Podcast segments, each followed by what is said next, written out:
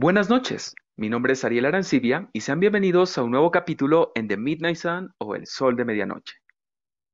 Una serie de podcasts destinados a entrevistas personales con profesionales de diferentes medios culturales y de entretenimiento, presentado por capítulos. En cada capítulo hablaremos de manera casual y se responderán a todas las preguntas y dudas que aparezcan a medida que va pasando el podcast. Nuestro tema a hablar esta noche es cómo empieza una pasión hacia la cocina, todos sus sabores y sus experiencias gastronómicas, bueno, de la mano de Facundo Balboa. ¿Cómo estás, Facu? Buenas noches, un gusto poder tenerte acá. ¿Qué tal, Ariel? ¿Cómo estás? Buenas noches y buenas noches a todos los que, a los que nos ven o nos escuchan. que nos están Eh, acompañando. ¿Cómo están? Esa onda, viejo. Mira, la verdad, ya desde hace tiempo quería invitarte a ti porque, bueno, eres mi amigo, te conozco Gracias. y la verdad, sé que tienes mucho que contar y creo que este es el momento de contarlo. Así que vayamos por el principio. Cuéntanos, vamos. ¿cómo empezó esta, esta, esta travesía gastronómica? ¿De cómo empezaste con esto? Uf, pues bueno. ah, es, sería muy largo quizás si, si les cuento, Ah, no hay pero en, problema. en- en resumen, pues... No, no, no, no, eh, aquí no queremos resúmenes, queremos no hay resúmenes. Ok. Ya. Am,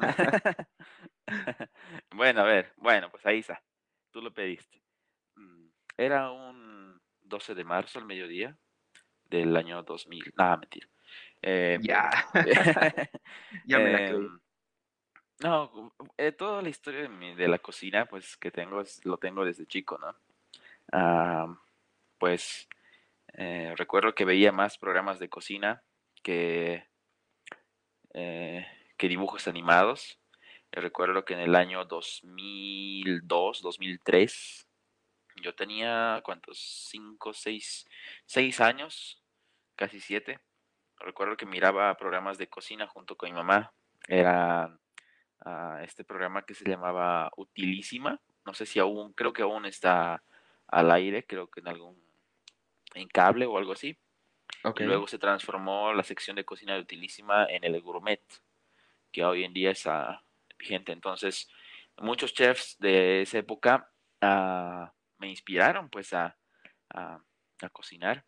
Y muy aparte de ello, eh, también tuvo que ver mucho mi madre, pues al ser yo hijo único, no tener hermanos, ah, muchas veces tenía, me quedaba con ella, me quedaba a su cuidado y pues eh, tenía que acompañarla siempre en el día a día, en las compras tal vez de los alimentos para la casa, ah, también eh, al momento de hacer siempre labores de casa y entre ellos cocinar, ¿no? Éramos una familia de tres, pero mi mamá siempre cocinaba para la familia de, eh, perdón, para, para los ayudantes del trabajo de mi papá. Mi papá tenía un taller de mecánica en el cual pues a los 5 o 7 años yo mucho no podía hacer ahí, ni por más que quisiera, ¿no? Más que una que otra travesura o des- desarmar o pasar una herramienta a mi papá, pero era muy peligroso pues habían muchas cosas pesadas, muchas cosas ah, que podrían dañar mi integridad física como en ese entonces, ¿no? De niño. Entonces me quedaba más con, a la tutela de mi mamá. Am, por lo tanto, eh, siempre, siempre he estado con ella, ¿no? Entonces, siempre las, las cosas de, de cocina los he aprendido mucho de mi mamá y mirábamos siempre programas de cocina. En esa época había un chef que hasta ahora sigue al aire, eh, se llama el chef ah, Aquiles Chávez. El chef Aquiles Chávez es un chef de México ah, y es muy, muy popular, se podría decir, hasta la fecha de ahora. Pues él siempre cocinaba con, con sus bigotitos bien, bien, bien largos, la barbita y con una Era un gorrita. personaje. Era todo un personaje y lo es hasta ahora. Entonces, Wow. él, él me inspiró, ¿no? Me gustaba ver cómo cocinaba, la paciencia, el sabor, cómo, cómo lo disfrutaba cada vez eh, en cada episodio de cocina. Yo decía, wow, cuando sea grande quiero ser como él, cuando sea grande quiero cocinar así como mi mamá, o decía, o decía yo ir a, con mi mamá a la televisión a cocinar, o le decía, oye mami, vamos a cocinar a la tele, ¿no? Y mi mamá pues, no, ¿qué? ¿Qué estás loco, no? Yo qué voy a ir a hacer a la tele y esas cosas. Pero así empezamos a, a charlar eh, con mamá con- y me enseñaba siempre una cosita, o una que otra cosita en la cocina, ¿no? Hasta, hasta que pues llegó el año 2012, en mi último año de secundaria, en la promoción, como se dice acá. Ah, yo empecé a interesarme mucho más por la cocina. ¿no? Entonces buscaba la forma en la cual me hubiese gustado aprender más ah, a profundidad de la cocina, ¿no? Entonces, ah, eh, en el taller de mi papá, como le llegaban los autos, en el parabrisas de un auto llegó un afiche o un volante de esta escuela de cocina de IGA. Entonces, eh, yo vi ahí IGA, ¿no? Entonces, decía... La Escuela de Cocina de Cochabamba, de acá. Exactamente, el Instituto Gastronómico de las Américas, o en ese, o en ese entonces se llamaba Instituto Gastronómico Argentino, pero ahora es de las Américas. llegó el afiche ahí, yo lo vi y dije, pues, oye, no se ve mal, ¿no? O sea, era para que aprendas a cocinar. Exacto, era una escuela de cocina. Entonces yo vi el volante ahí como cuando te lo encuentras cualquier cosa que te llama la atención en por la calle. Esta vez lo vi en el parabrisas de un auto que llegó al taller de mi papá. Entonces, yo lo vi ahí, estaba en el volante, en el, en el, en el vidrio, ¿no? El, limpio parabrisas ahí, ahí prendido.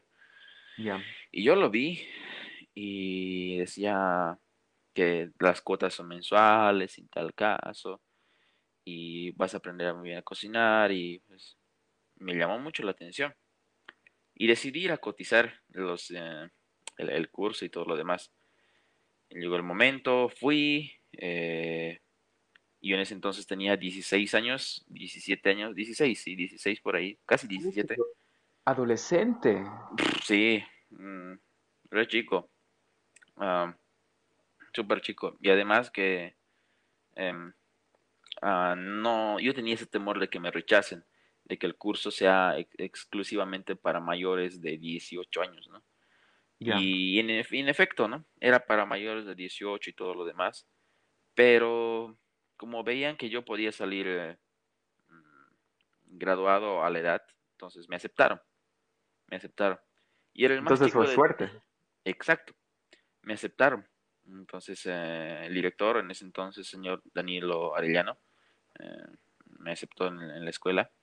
Entonces yo iba a mis clases del colegio, a mi, a mi último grado de secundaria por las mañanas y por las tardes iba a, a la escuela de cocina. Entonces hubo muchas ocasiones en las que yo salía del colegio, que en ese entonces era camino a Quiliacoyo, y este otro y esta escuela de cocina era por el centro, por la América y Libertador. Entonces tenía que ir desde allá hasta acá y pues tardaba como una hora más o menos y muchas veces no me daba tiempo para cambiarme, inclusive ni, tiempo para comer porque algunas clases empezaron a las 2 de la tarde y yo salía a la 1 y 10 o 1 y 15 del, del colegio. Entonces no me cambiaba nada y me iba con mi uniforme de colegio y la gente de la escuela de cocina me, me, veía raro porque yo era el único que entraba así con su uniforme de colegio, con una chompita de colegio, camisita, corbatita. Decían, ¿qué este niño? No? ¿dónde estás metiéndose? No? Ubico, o sea, te, te juzgaban por la edad que tenías, porque eso, eso pasa bastante acá en nuestro país, de que ven a un chango que está intentando hacer algo en cualquier rubro, incluso en la electrónica, que tal vez más adelante hablemos, pero es como que no confían en lo que tú eres capaz de poder hacer si lo, si, si practicas. Sí. Qué, genial. Sí, es, es interesante, ¿no? Porque, pucha, yo me veía, me sentía raro, ¿no? Porque la gente me miraba y, y pues me sentí inferior, ¿no? Mm, un simple chiquito que está haciendo aquí, eh, un colegial que está haciendo aquí. Todos mis compañeros en ese entonces tenían pues 25, 30 años, tenía compañeros de 40, 50 años. Y eran mayores. exacto, gente ya muy, muy profesional, con dos carreras, padres, madres de familia, a gente, dueños de restaurantes que solo pasaban los cursos para, para distraerse, para estar ahí al tanto o para obtener un título. Había uno que, otro joven, me acuerdo, en mi turno, era los sábados, los martes por la tarde, me acuerdo, y los sábados por la tarde, y luego fueron los jueves. Y, y pues era, era, era raro, ¿no? Porque todos me miraban, el único changuito, como le decimos acá, ¿no? Eh, sí, mira, como lo describes, la verdad yo creo que fue todo un reto para ti, especialmente cuando bueno, primero te tenías que dar tiempo como, como sea para poder ir a tus clases. Como dijiste, tampoco ibas a comer. Y cuando ibas a pasar a clases, ahí ya venían los ojos que te literalmente te juzgaban por ser tan chango. ¿Y qué hace aquí este feto de mierda? Perdón, ah, yo, yo voy a decir las cosas como me gusta decirlas, así que sé Bueno, que eres una persona que no te gusta decir malas palabras, eso es algo que admiro de vos, así que no te molestes conmigo. La cosa es de que, tranquilo. la cosa es de que Tú literalmente tenías varias adversidades para poder continuar con esto que la verdad te gustaba desde que eras pequeño, pero creo que ahí está el secreto de lo que, bueno, el secreto del éxito, el de poder continuar, ser persistente, seguir y seguir para poder lograr lo que uno está, lo, lo- lo que uno quiere, lo que uno desea, porque, sabes, no es la primera vez en, en una transmisión o con un entrevistado que primero me dicen que de casualidad encontraron a lo que se están dedicando ahora. En tu caso fue en un parabrisas de auto, en el otro, en otros casos fue recomendación de un amigo, un lugar a donde no quería ir, pero al final fui y, y, y eso es lo bonito, porque todo es muy, bueno, las cosas llegan cuando tienen que llegar. Y Exacto. de, cómo, de cómo, de- y cómo continúa eso, ¿en qué momento te convertiste en docente? Porque para los que nos estén escuchando, Facundo se volvió docente del lugar de donde le juzgaban solo por ser chango. Bueno, pues em, a través, fueron, fueron años de, de esfuerzo. Am, el 2013 yo me gradué de, de la escuela. Obviamente ya había salido de secundaria el 2012. El 2013 me gradué eh, de la escuela de cocina y ya para el año 2014, eh, principios de año, yo me presenté a la escuela y hablé con uno de mis docentes y también con el director y les dijo, chef, si miren, no tengo trabajo, no tengo nada, nada que hacer, tengo muchas ganas, ganas de aprender. Yo estaría encantado si tal vez ustedes tuviesen un lugar aquí para mí como su ayudante. No requiero pagos, no quiero dinero. Una pasantía. Exacto. Una pasantía que, que tal vez yo pueda ayudarles en las clases, alguna cosita así. Ah, cuenten conmigo para lo que yo, es- yo, para lo que ustedes quieran. Yo estoy disponible. Mi, mi deseo siempre va a ser aprender. Y pues, eh, si tal vez ahora no estoy en la condición de percibir un, un sueldo como profesional, por como recién egresado, pues al menos ah, ah, dar, dar un poco a cambio, ¿no? Porque yo siempre lo veía algo a cambio, ¿no? Eh, el, que el mayor beneficiado siempre iba a ser yo, ¿no? Eh, pues eh, por, porque yo consideraba a todas esas personas y las considero aún bastante profesionales y personas que han influido mucho en mi carrera. Llega el año 2014 y pues me aceptan. Me aceptan Ah, solo de todos los eh, ah, gente que se había postulado para auxiliar, para ayudantes de los docentes. me aceptaron y yo y yo pensé que tal vez nadie se iba a postular, que tal vez iban a seguir los mismos ayudantes de los del año pasado, porque sí había un, un- un par o dos o tres y, Bueno, pero pues no fue em, así. no fue así. Había sido que mucha gente se, se había postulado para el puesto de ayudante y entre ellos eh, me enteré que yo y unos dos o tres chicos más eh, habíamos sido aceptados. Entonces nos repartieron los turnos, ¿no? Tú vienes en tal horario, tal, tal, tal, tal, y yo pues, meta, si hay algo más que hacer, vengo. Así bien ese, dispuesto. sí, yo súper, súper, súper dispuesto siempre. Y, y yo iba casi todos los días, me acuerdo. Pero yo en ese entonces no vivía tan cerca la, a mi trabajo. Yo iba, yo vivía por el kilómetro nueve y medio, casi diez del Blanco Galindo, camino a Quillacollo, pasando Colcapirua. Entonces tenía que levantarme siempre todos los días a las seis y media de la mañana, siete casi, y salir esa hora, tomar, verle tomar un bus, un trufi, llegar hasta allá, siempre llegar una media hora antes o 45 minutos antes de las clases, eh, estar todo el día allá hasta a veces 11 de la noche, a veces medianoche y llegaba casi a la una de la mañana a mi casa y al día siguiente salir a las 6 y tenía, me acuerdo en ese entonces, un, un solo uniforme para toda la semana y lo tenía que lavar todos los días y lo y lavaba a la una de la mañana y me lo llevaba así mojado al día siguiente, ah, inclusive en invierno y lo Yeah. usaba todos los días, todos los días. Entonces, ¿Sabes? Cuando empezaste a comer, cuando ya te volviste como ayudante de cocina, yo ya estaba suponiendo de que la cosa iba a ser más fácil. Viejo, se complicó No. todo. O sea, yo lo veía, nunca lo he visto como algo, como, como una carga. No lo he visto como que, ah, qué flojera tener que ir todos los días, ¿no?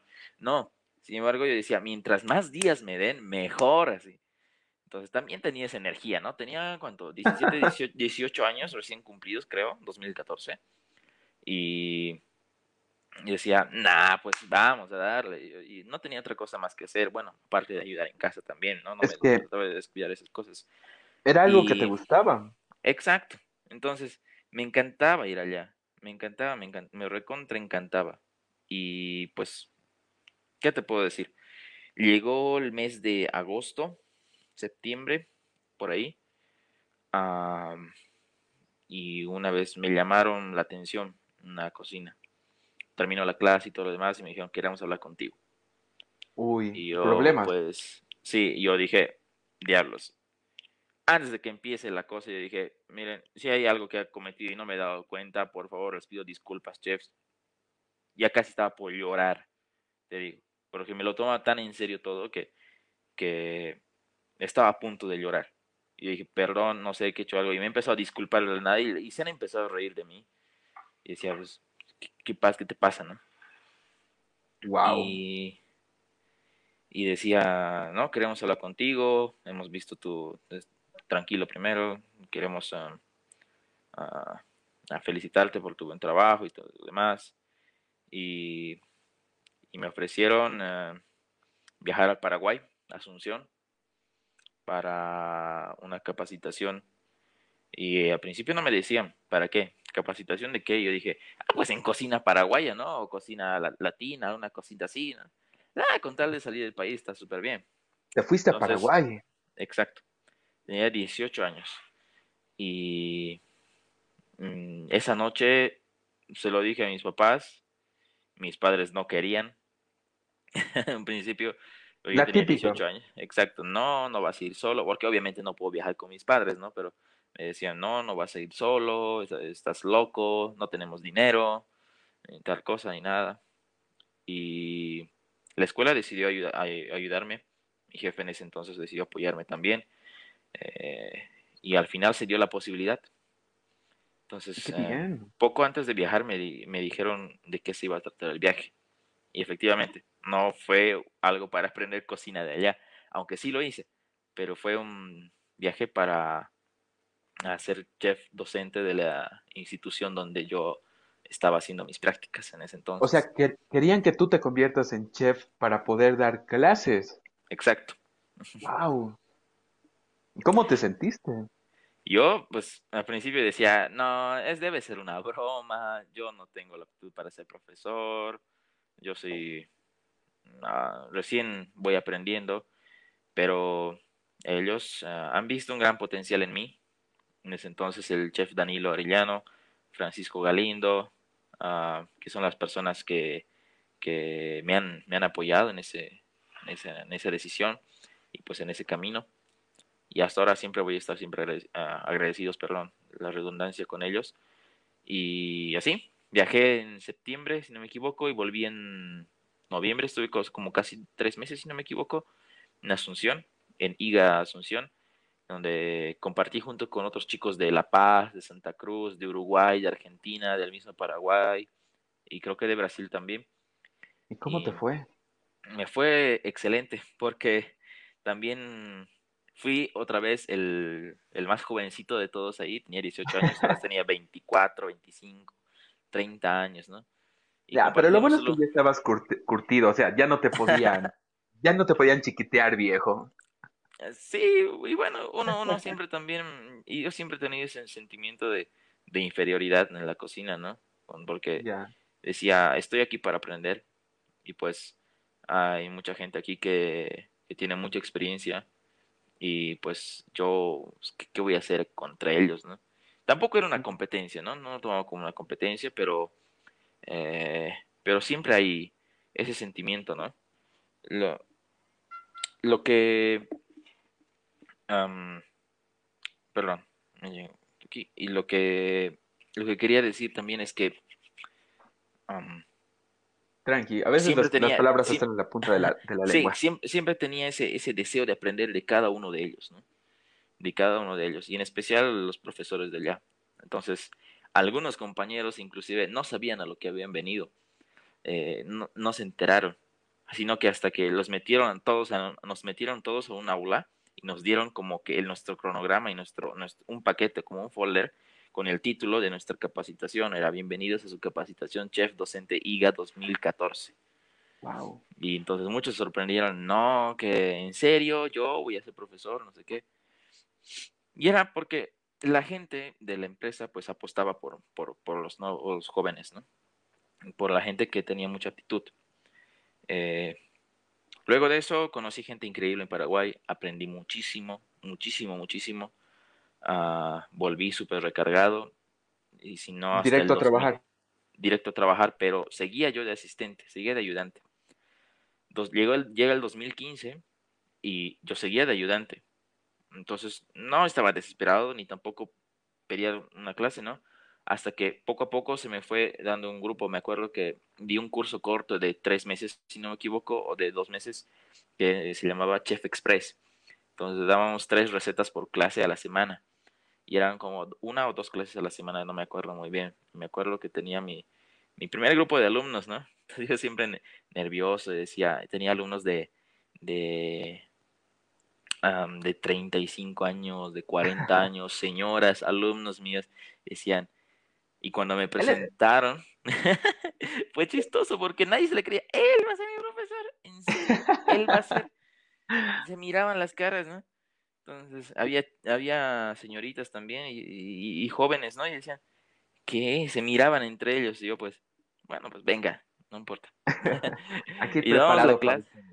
Y, y, resultaba muy bien. Eh, aplicar todo lo que se había aprendido, de aprender de los mismos docentes de, la, de, la, de aquí de la escuela también, fue muy, muy bonito. Entonces, uh, sí, se fue dando de a poco. Llega el 2016, sí. Ay, perdón, perdón. Continúa, continúa.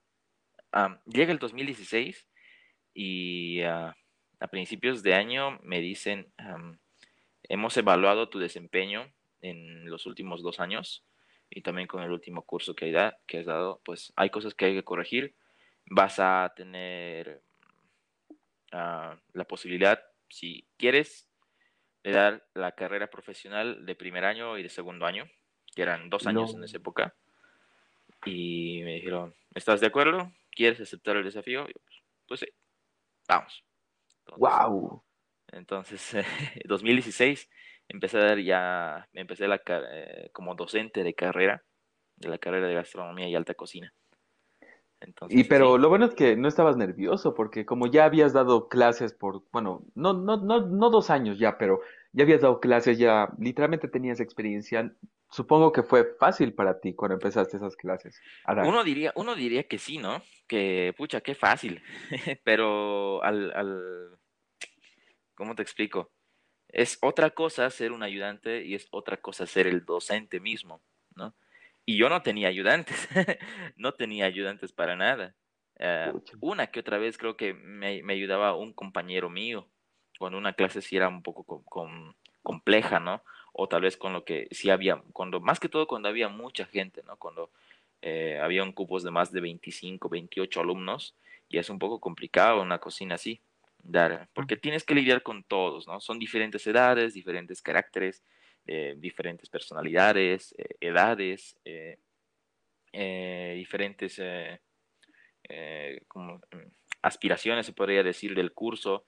Entonces, fue un reto, fue un reto enorme y que gracias a Dios, bueno, yo, yo sí creo en Dios, yo siempre le agradezco a él eso, y también a las personas que han creído en mí, se, se, dio la posibilidad y pues eh, me fue bastante bien. Fue, me fue muchísimo mejor de lo que yo pensaba. Llega el año 2017 y también eh, continué como docente de carrera. Uh, llega el año 2018, ah, donde tuve que dar una pausa, ¿no? pero hasta el 2018, enero, ya, ya había dado cursos cortos uno que otro de, pastelería, de cocina para eventos, ya había dado cocina uh, internacional, eh, había dado técnicas básicas de, cocina, uh, ¿qué más?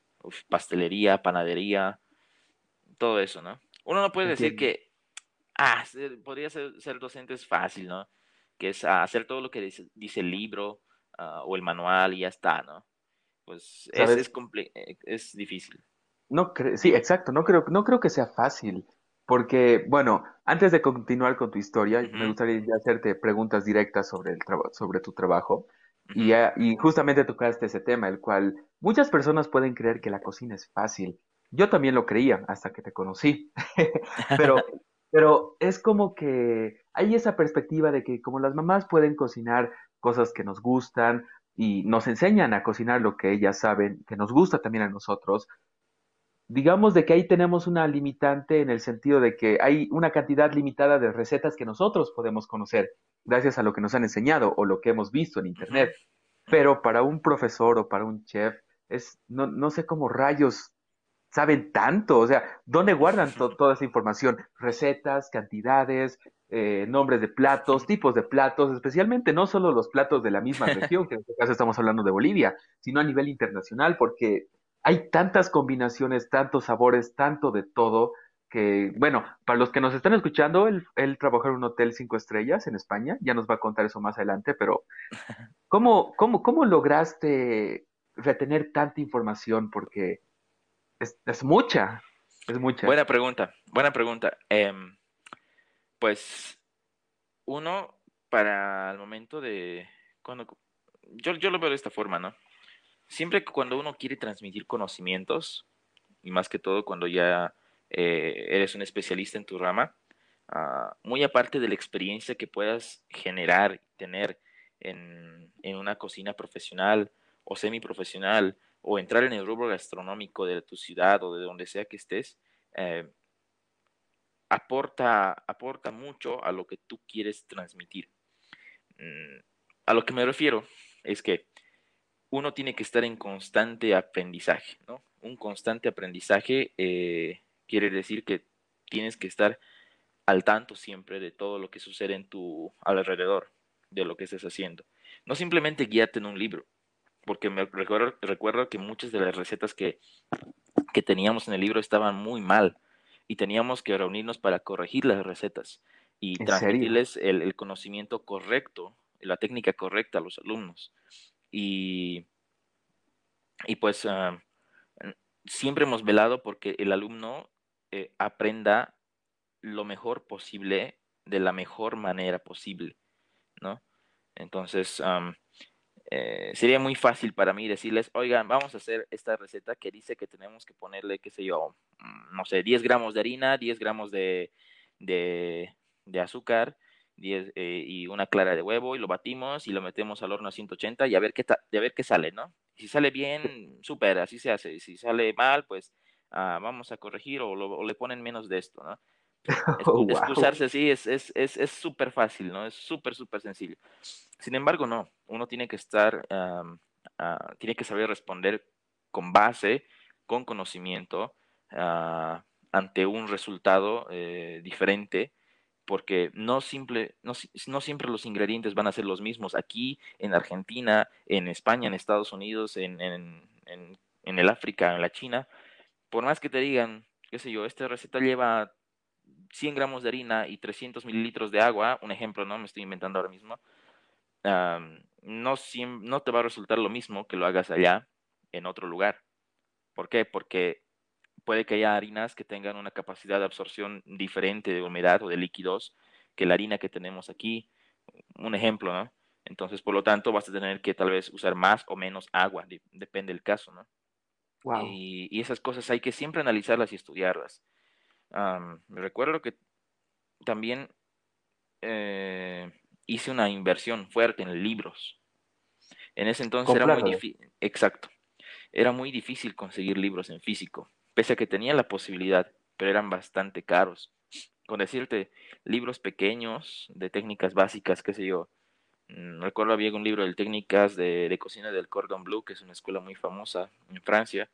Ah, me salía como 1100 bolivianos, algo por ahí. Un librito así medianamente delgado, de unas 200 páginas por ahí. Y era, y era difícil, ¿no? Ese entonces no ganaba tampoco un sueldo, wow, porque era dos años de, de pasantía casi.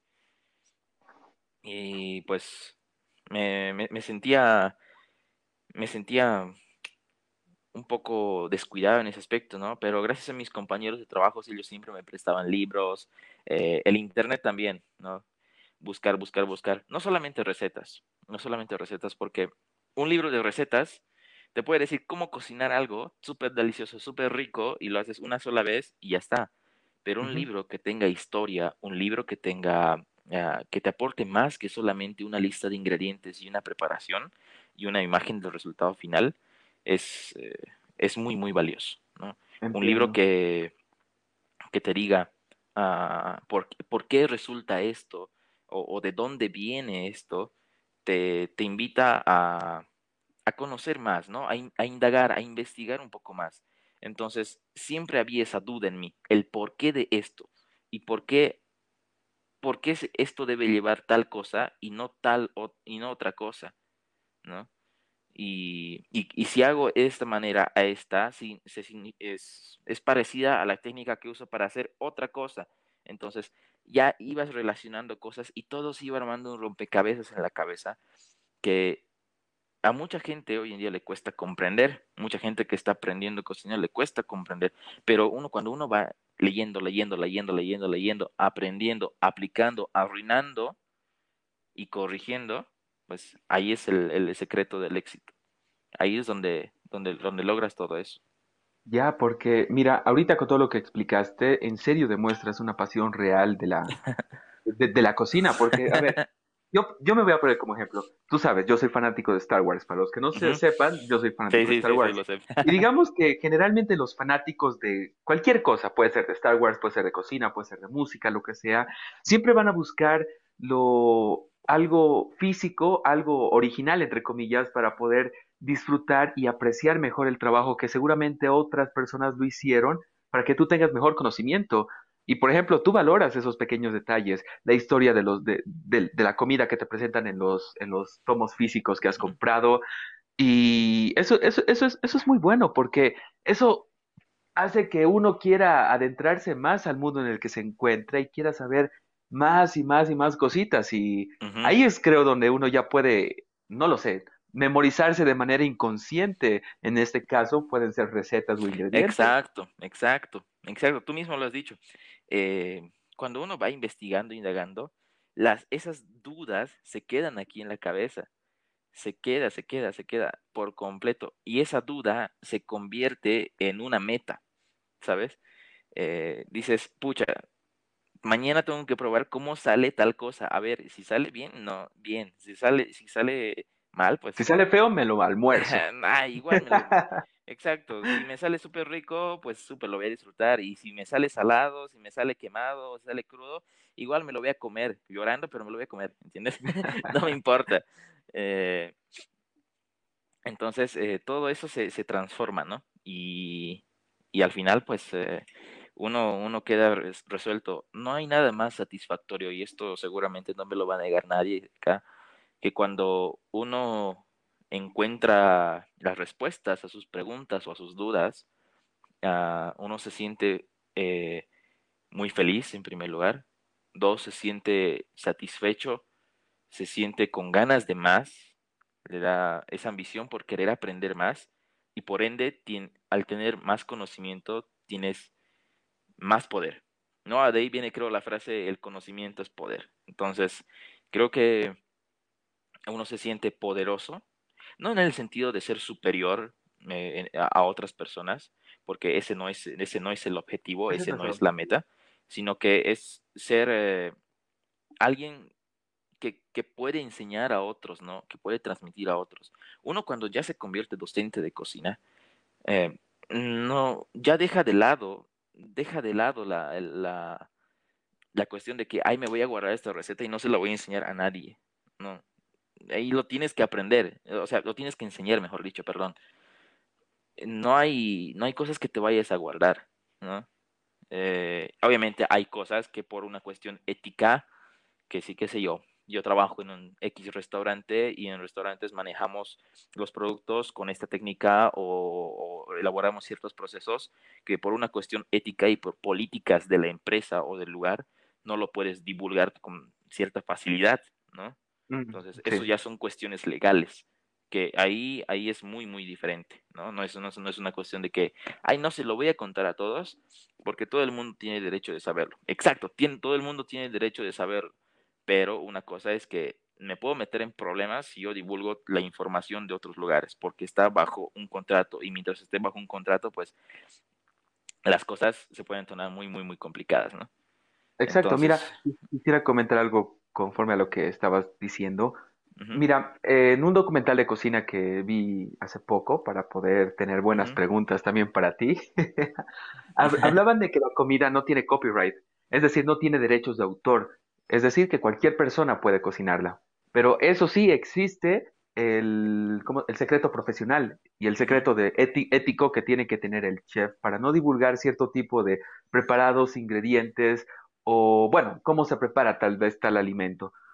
Pero si digamos una persona de pura casualidad lo puede sacar en otra parte del mundo, uno no tiene el problema, o bueno, uno no debe, uno supongo que no debe tener problema legal si digamos la persona que está bajo contrato lo divulga, no sé si me dejo entender. Pero si otra parte, la, si otra persona en otra parte del mundo lo hace y lo cocina y lo empieza a preparar de la misma manera, no creo que haya problemas legales tampoco. No, no, no. Es que de hecho no hay nada que está, mm, no hay nada por inventar en la cocina todo ya está inventado, todo ya está hecho.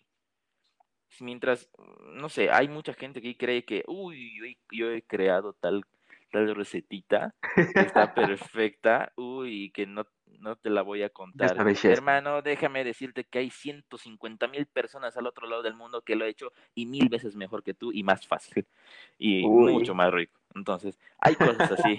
y, y debo, debo decirte, yo también he caído ese error cuando yo era Ah, cuando era joven en esto, ¿no? Uh, en mis inicios yo decía, preparaba algo en casa y decía, pucha, qué delicioso que está esta cosa, pero no se lo voy a contar a mis, a, mis amigos cocineros, ¿no?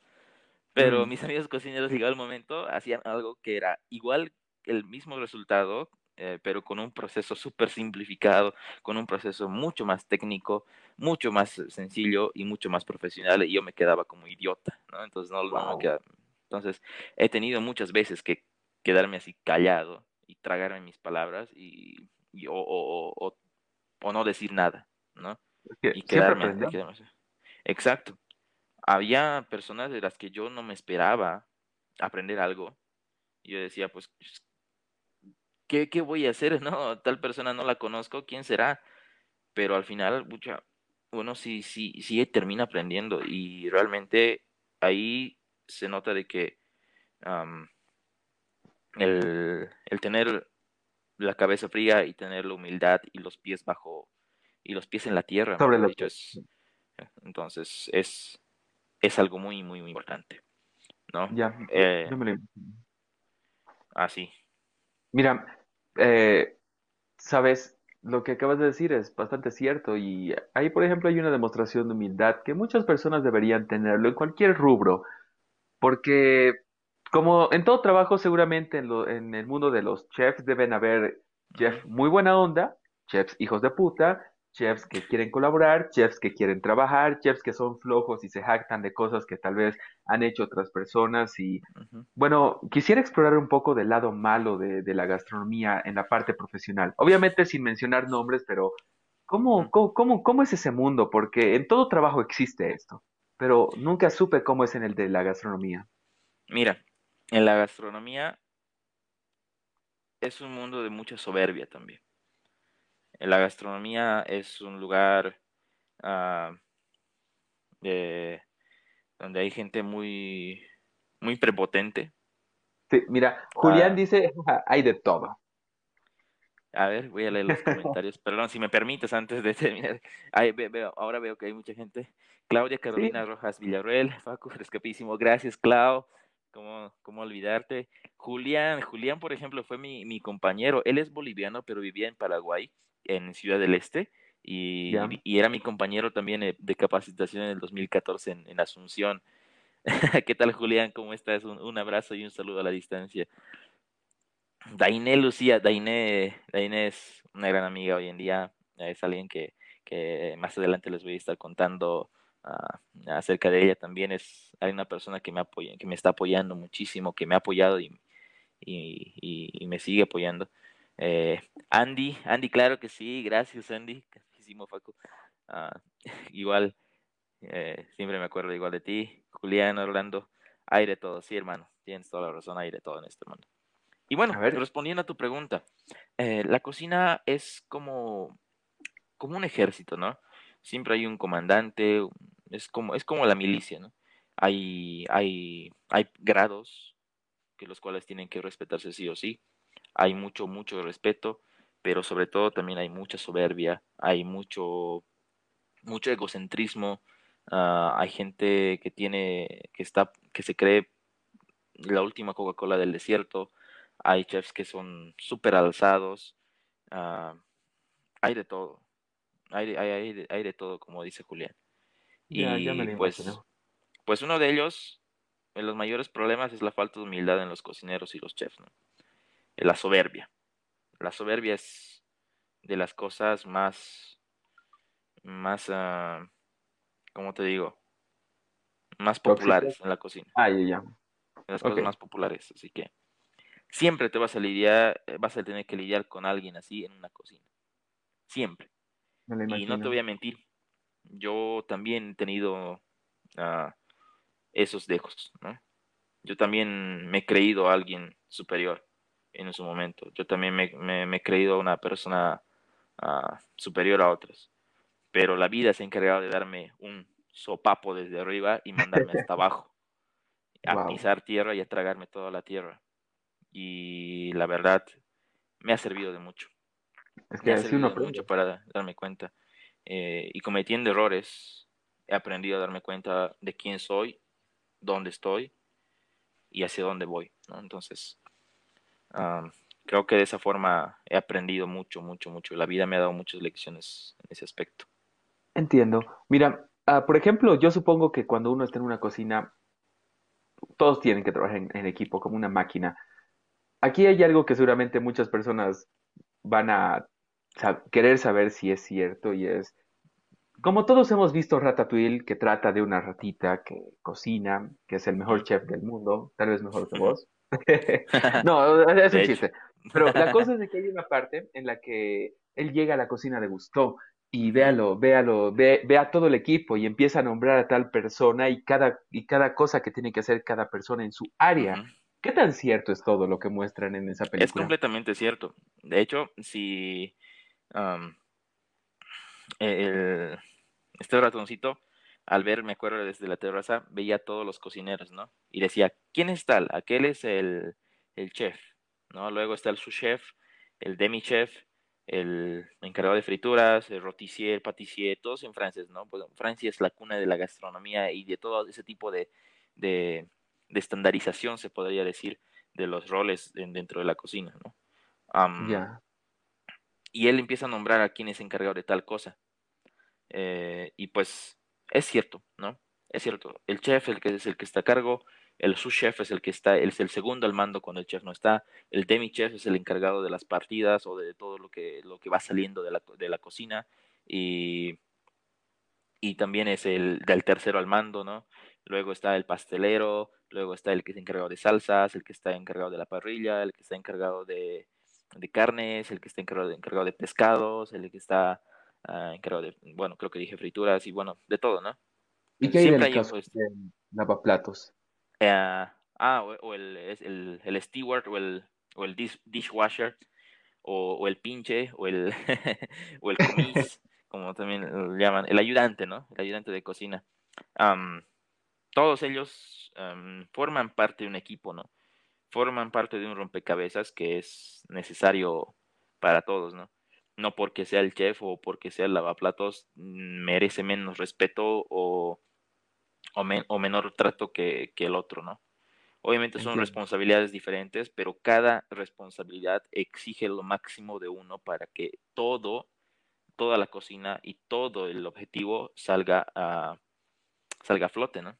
Entonces, em, eh, todos cumplen un rol muy especial. Todos, todos. Ya, eso es bueno saberlo, especialmente de que la película es, es todo verdad. Incluso un comentario dice que toda la película es cierto. Y más bien es súper cool porque primero es una película bien bonita y al parecer todo lo que aprendes ahí es, pues bueno. Mira, otra, otra cosa, no yendo directamente a la parte de la película, pero hablando sobre platos, he escuchado de que la comida entra por los ojos. ¿Cómo es eso?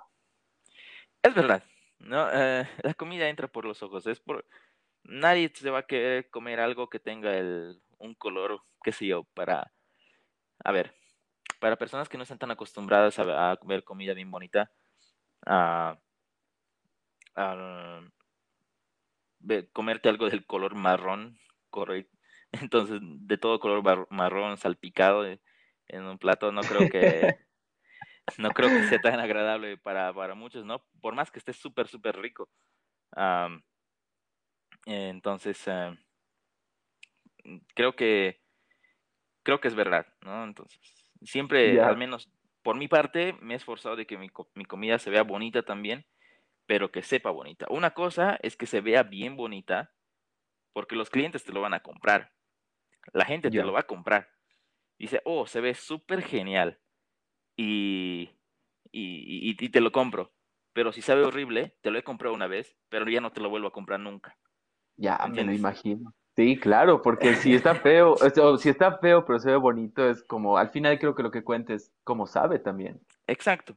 Pero para que también algo sepa tan rico, yo creo que ponerle un poquito de ganas a que se vea bien bonito, desde la presentación y todo, hasta, hasta que llegue a la mesa del cliente, pues mm, creo que es, es, es, un, es un trabajo bastante, bastante eh, laborioso, se necesita mucha técnica, se necesita mucha paciencia, se necesita también mucho criterio y, y ya.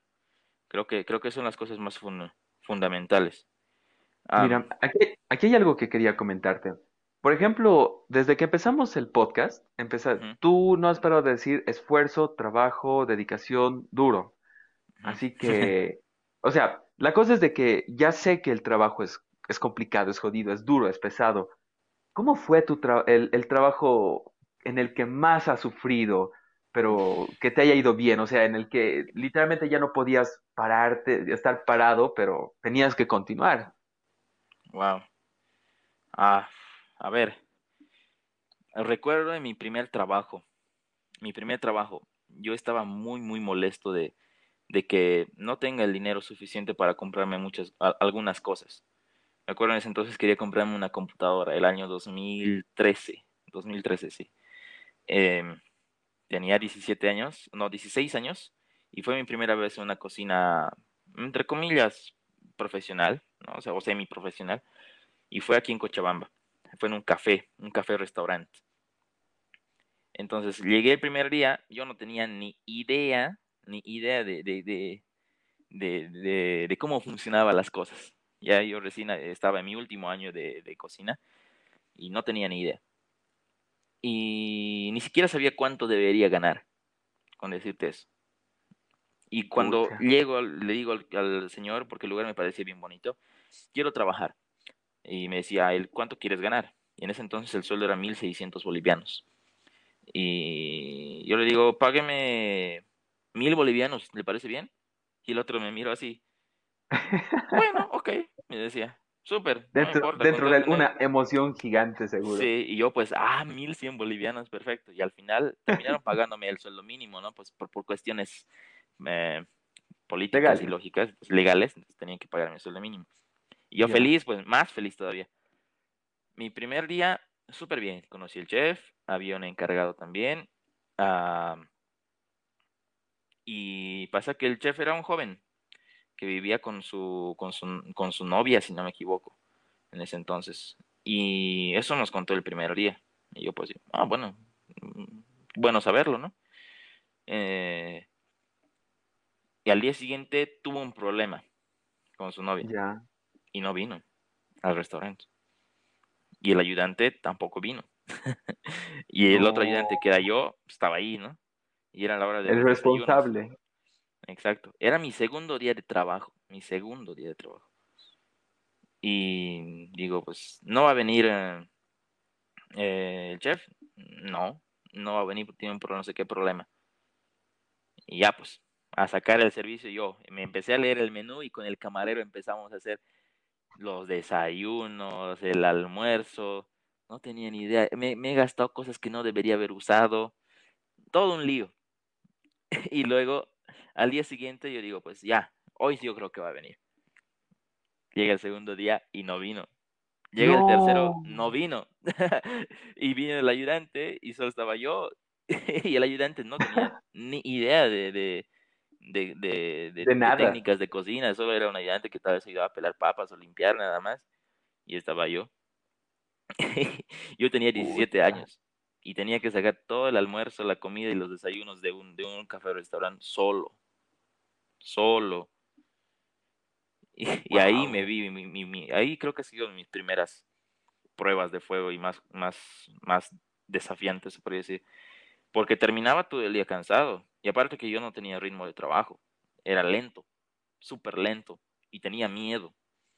Entonces, ese miedo, mis nervios, el no saber cómo llevar la situación, cómo eh, resolver a los problemas y tener que complacer a los clientes, para mí era un desafío. Para mí era un completo desafío y terminaba destrozado.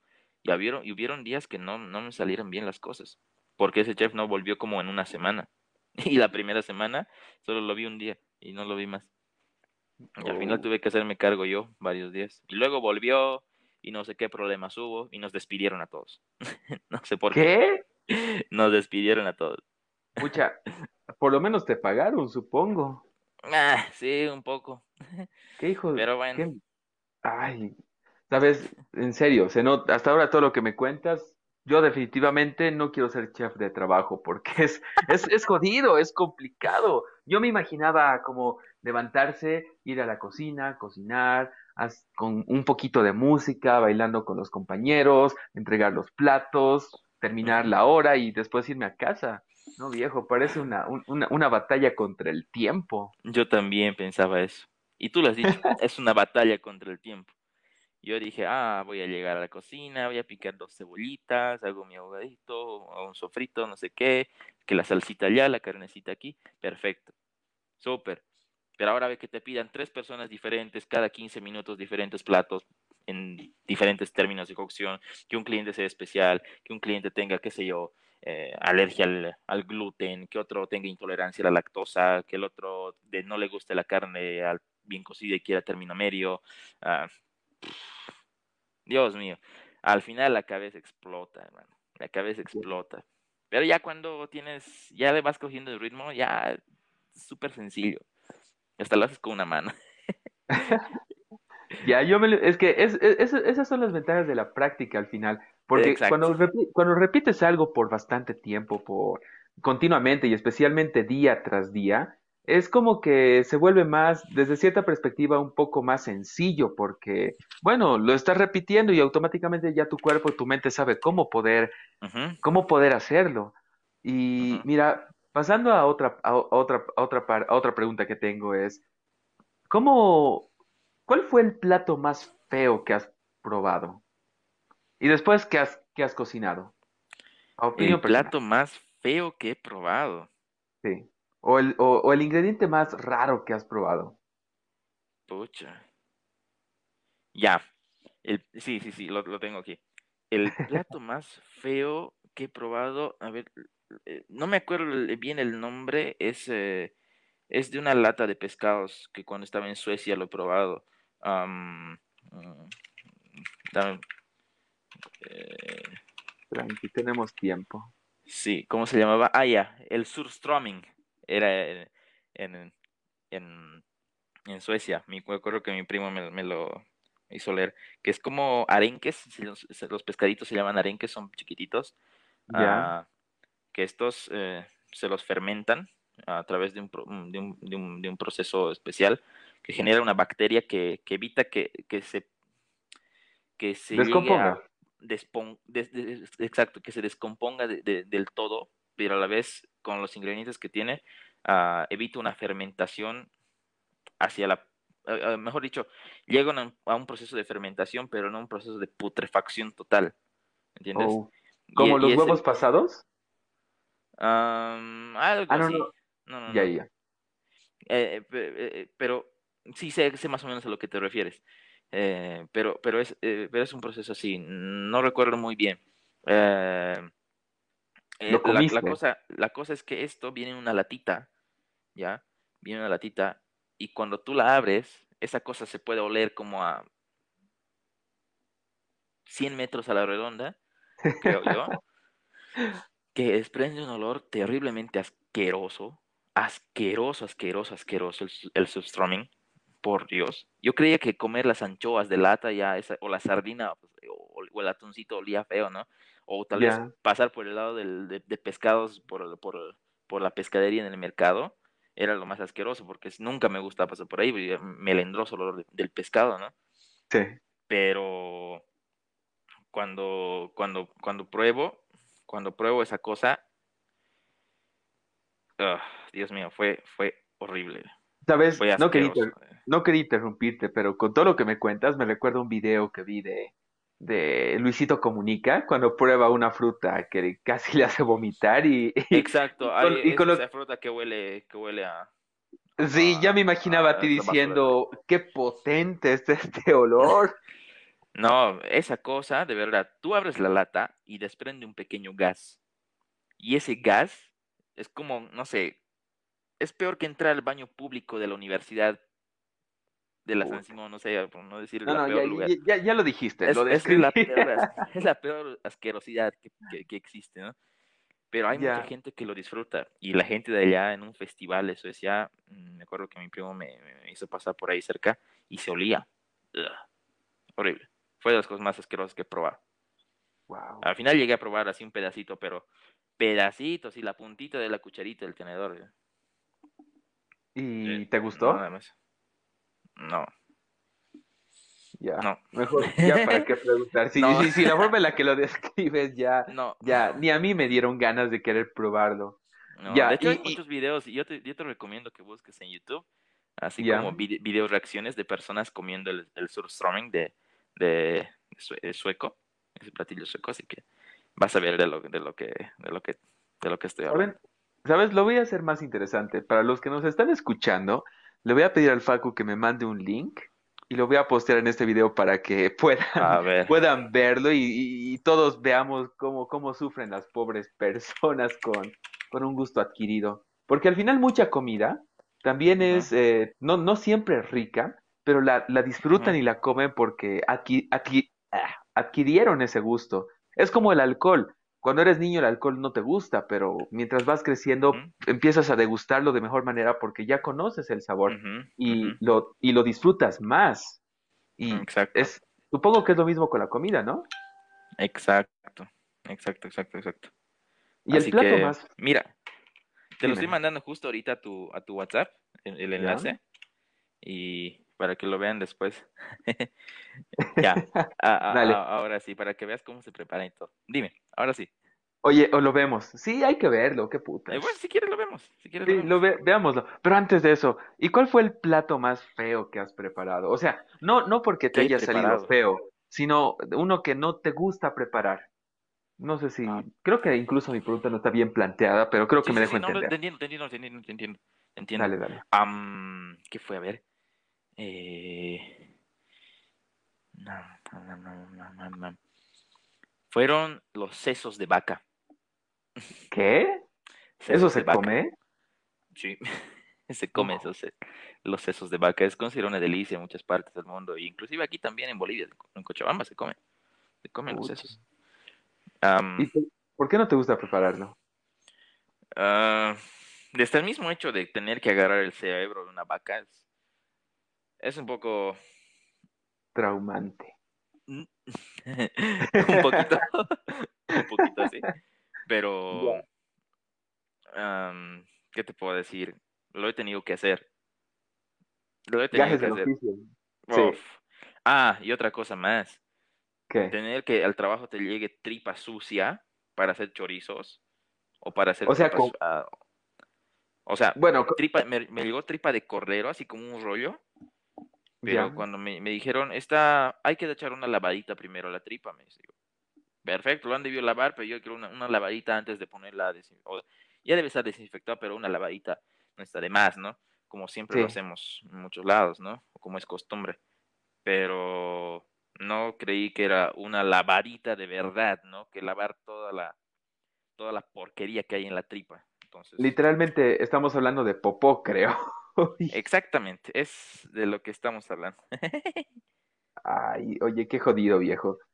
Bueno, al parecer no todo es color de rosas o color rojo o verde o amarillo. ¿Qué tiene el color de las verduras? Fua, no, viejo, me acuerdo que una vez me llegó eso y tenía que hacerlo para toda la semana. Ah, Ay, bueno, pobrecito. Es que no sé qué más decir, porque voy, eh, voy por un vaso con agua, viejo. No sé, se me ha hecho Dale, dale. algo aquí a la de recordar. ya, ya, ve, ve por tu vaso de agua, yo voy a estar Pero- hablando un par de cositas acá. ¿Puedes estar, mostra- ¿Puedes estar mostrándoles el video del sur, el tal vez? Claro que sí. Me lo mandaste al... Te lo mandé al WhatsApp, Ya, el enlace. ok. Y Bueno, para que, para que lo vean. Dale. Miren, para todos nuestros espectadores, los que estamos, más bien un saludo. Me gustaría que todos planeen alguna pregunta, ah, bueno, piensen alguna pregunta que quieren hacerle a Facu. Lo vamos a responder más adelante. Yo, yo se lo voy a leer para que sea mucho más sencillo. Mientras estoy buscando lo que Facundo me ha enviado. La verdad, esto- estamos teniendo una charla bastante interesante. Ve por tu agua, no voy a hablar Voy, así, voy. no. Dale. Bueno, la cosa es de que la charla que estamos teniendo por el momento con Facu, opinión personal es, es muy interesante. Estoy aprendiendo varias cosas, cosas que no sabía que existían en la cocina, o incluso que en Ratatouille se, bueno, que esa película pueda llegar a ser un referente real, porque ustedes saben, o muchos podríamos creer que cuando un- vemos algo en las películas, no siempre es preciso, exacto, pero que lo digan de que todo lo que todo lo que muestran es totalmente cierto, es, es increíble. Y es bonito también poder aprenderlo. Miren, aquí ya estoy alistando para que podamos ver ah, el- la recomendación de nuestro chef invitado. A ver, veamos qué es lo que nos tiene preparado y por qué habrá sufrido tanto con la preparación de este plato. Aquí vamos. Esta lata que están viendo se llama Surströmming. Es un aperitivo sueco cuyo olor, según Wikipedia, es parecido al pescado podrido o a la basura dejada al sol durante días. Para los suecos es una delicia. Pero ¿y para nosotros? Para comprobarlo, hemos reunido a este grupo de personas que no conocen el producto y que hoy van a probarlo por primera vez. Para que la grabación pudiera llevarse a cabo, el equipo de realización ha tenido que usar estas mascarillas para aislar el olor. Uy, ¿Qué tenéis delante? Pues es una lata que parece que haya un pescado, ¿no? Parece como alemán o Sí, parece alemán. sueco. Es sueco. Sueco. ¿Una lata de sardinas? Sí, de comida en lata. ¿Os gusta el pescado? Sí, sí, sí. Sí. Yo pescado siempre, más que carne, pescado, marisco. Cuando queráis podéis abrir la lata. Venga, yo te lo sujeto. Así, ¿no? Así, así. Dale, Sí. dale. ¡Oh! ¡Qué mal huele! Oh, eso está podrido, ¿eh? ¿Qué no, qué?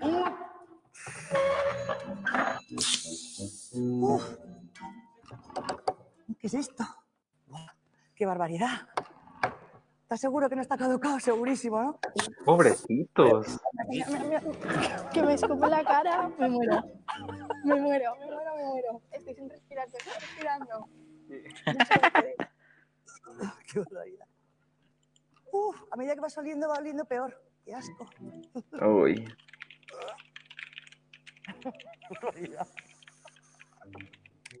Me cago en su puta madre. Qué peste. No me lo puedo creer.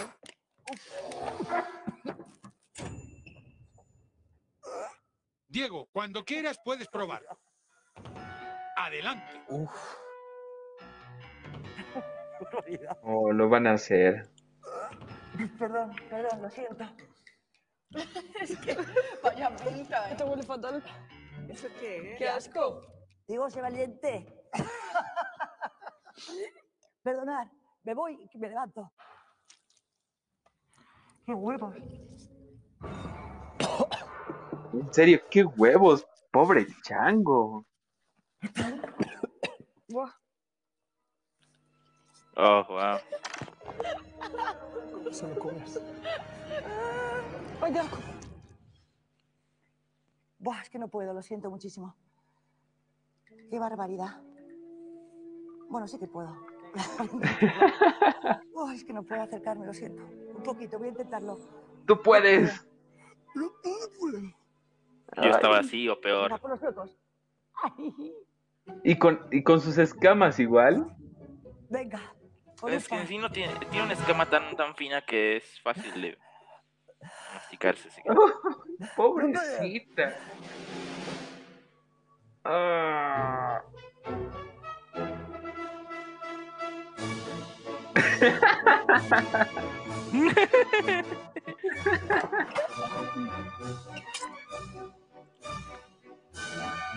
Pucha, y la música, viejo.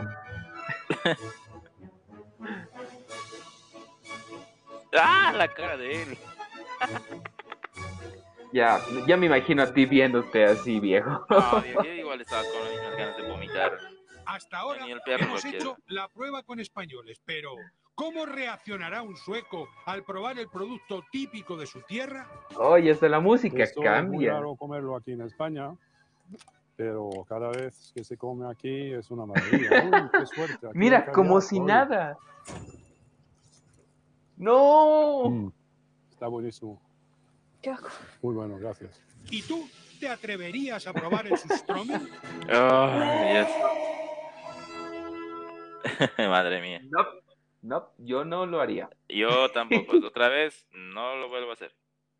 Qué loco, viejo. Bueno, la cosa es que tuviste la experiencia para hacerlo. Sí. O sea, ahora ya no estás como, como en ese punto en el que puedes decir, sabes, tuve la oportunidad y no lo hice. Y puedes contarlo. Tal vez estuvo Sí. potente el olor, viejo, y sí, sí se notaba, pobre, pobrecitos.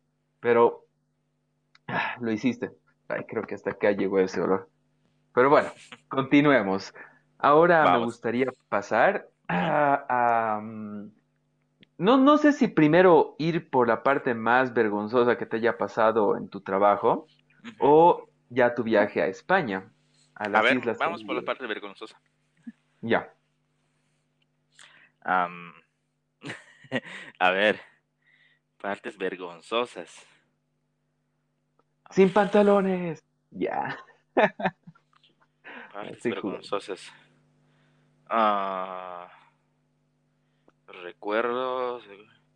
Es que, mira, no es porque eh, diga, ay, este chico nunca le ha pasado nada vergonzoso, no. Me ha pasado cien mil veces cosas vergonzosas, súper, hiper, mega vergonzosas, que no sé cuál contar ahora. ¿Me entiendes? Entiendo. Sí, sí. Entonces Ah, vayamos a tu, a la, al- a la experiencia que tuviste en Canarias. Vamos a ver. Ahí, ahí yo sé que sí pasaron Ahí cosas muy, muy, muy, muy locas, la verdad. Sí, sí, Ya depende de vos si quieres divertido. contarlas, pero cuéntanos, ¿cómo, cómo empezó esta travesía? ¿En qué momento te enteraste que ibas a ir a España? Llegando aquí a Cochabamba, el año 2018, era como marzo, por ahí, febrero, febrero, sí, si no me equivoco, me ofrecieron la oportunidad de, de ir a hacer unas prácticas a España. Ah, no tenía el lugar específico para elegir, ¿ya? No, era un destino al azar dentro de todos esos lugares. Y en el programa que nos, que nos, que nos dieron en la cuenta, cuando me registré, me asignaron eh, Lanzarote, Arrecife, Islas Canarias. Yo dije, ¿qué rayos voy a Venga. hacer una isla? O sea, ¿dónde queda esa isla, Lanzarote? Yo, ¿dónde es eso? Tiene pinta de ser, no sé, Centroamérica, dije, no esto no es España. Esto es España, dije. Bueno, yo en mi ignorancia, ¿no? Sí. y ah, entro a Google Maps y pongo Lanzarote y pues yo quería buscarlo primero por, por el territorio de la península, ¿no? De España. Decía, pues por aquí no está. Tal vez es cerca Bajo de... más. Bajo más, y estaba al borde, al lado de Marruecos, ¿no? De una, de, de- del África. Era como una de las siete, ocho islas que componen las Islas Canarias. Eh, Lanzarote era una de las islas. Está al lado de, de Fuerteventura, que es, que es otra de las islas, y la otra que, si no me equivoco, es Tenerife, y, un- y hay una más, ah, La Gomera, si no me equivoco. Entonces, mm, me asignaron ese lugar. Llegué como creo que el di- 14 de marzo en, a ese lugar. Era la primera vez que había salido del, a, a Europa, hacia esos lados. Y nunca en mi vida me había subido a tantos aviones en esa temporada. Eh, ese año nada más, ese año 2018 me subía a 19 aviones en todo el año. 19 Las vuelos, escalas. escalas, de todo, hasta para ir a hacer los trámites, todo, todo, todo. A La Paz para el consulado, que ir, volver. Y me acuerdo que era épocas de, de, de bloqueos. Así que las rutas estaban bloqueadas y sí o sí tenía que ir en avión. Am, llega a, llegué al lugar, el, ya por, por, por, por internet me dijeron, por mi perfil de internet me dijeron que dónde iba a trabajar, era en el Arrecife Gran Hotel y Spa, eh, eh, el, el cinco estrellas, que es un Ya. hotel spa que está es muy muy bonito, que tenía 17 pisos y en el piso número 17 estaba un restaurante muy muy bonito y un gastrobar.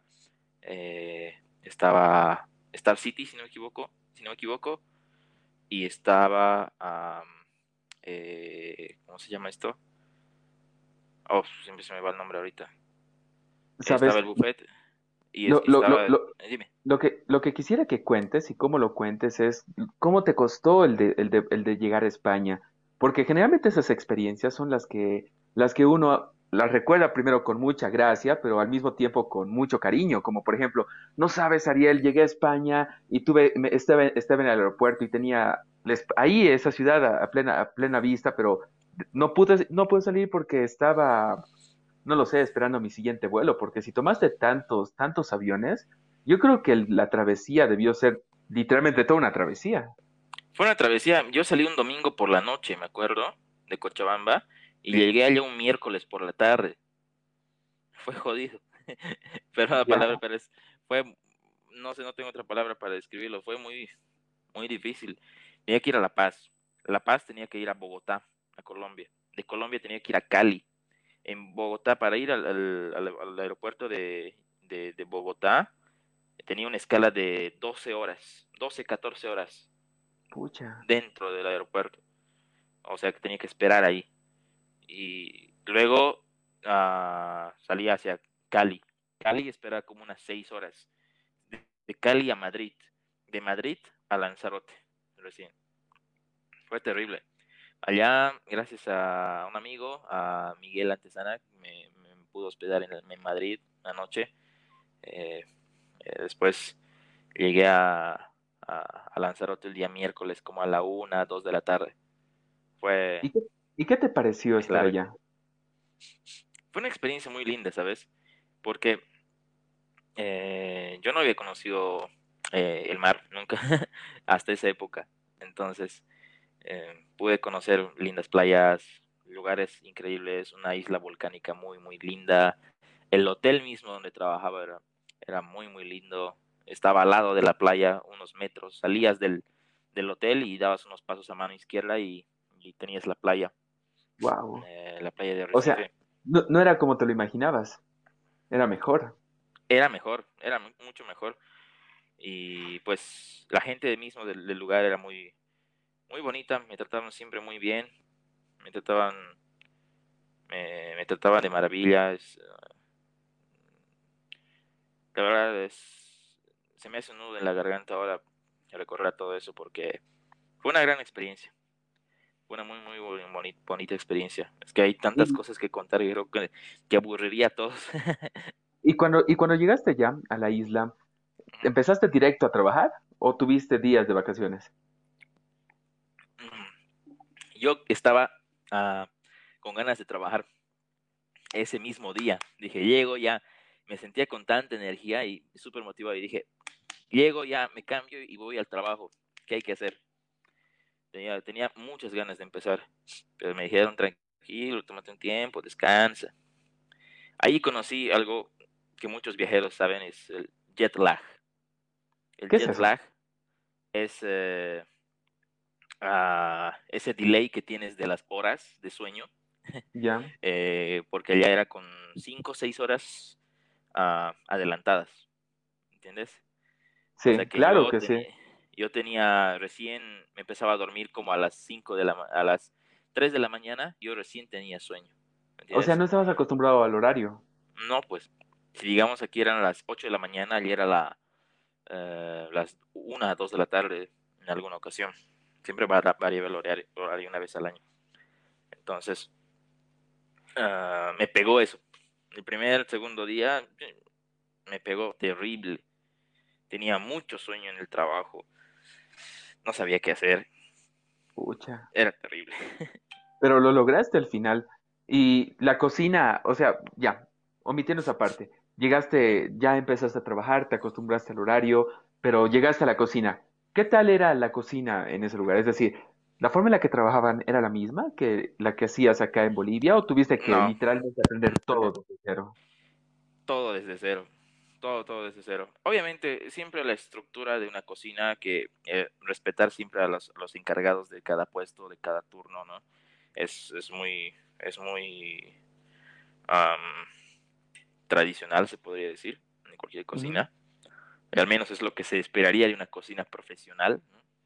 Entonces, eh, siempre he tratado de, de, de- darle, siempre me, mm, ¿cómo te digo? A ver, siempre me esforzaba por darle siempre la, la- la prioridad o la o la o, la- o el respeto que, que se merecía cada encargado, ¿no? O cada lugar, cada persona en su lugar, ya sea un compañero de, de trabajo o ya sea un practicante igual que yo, ¿no?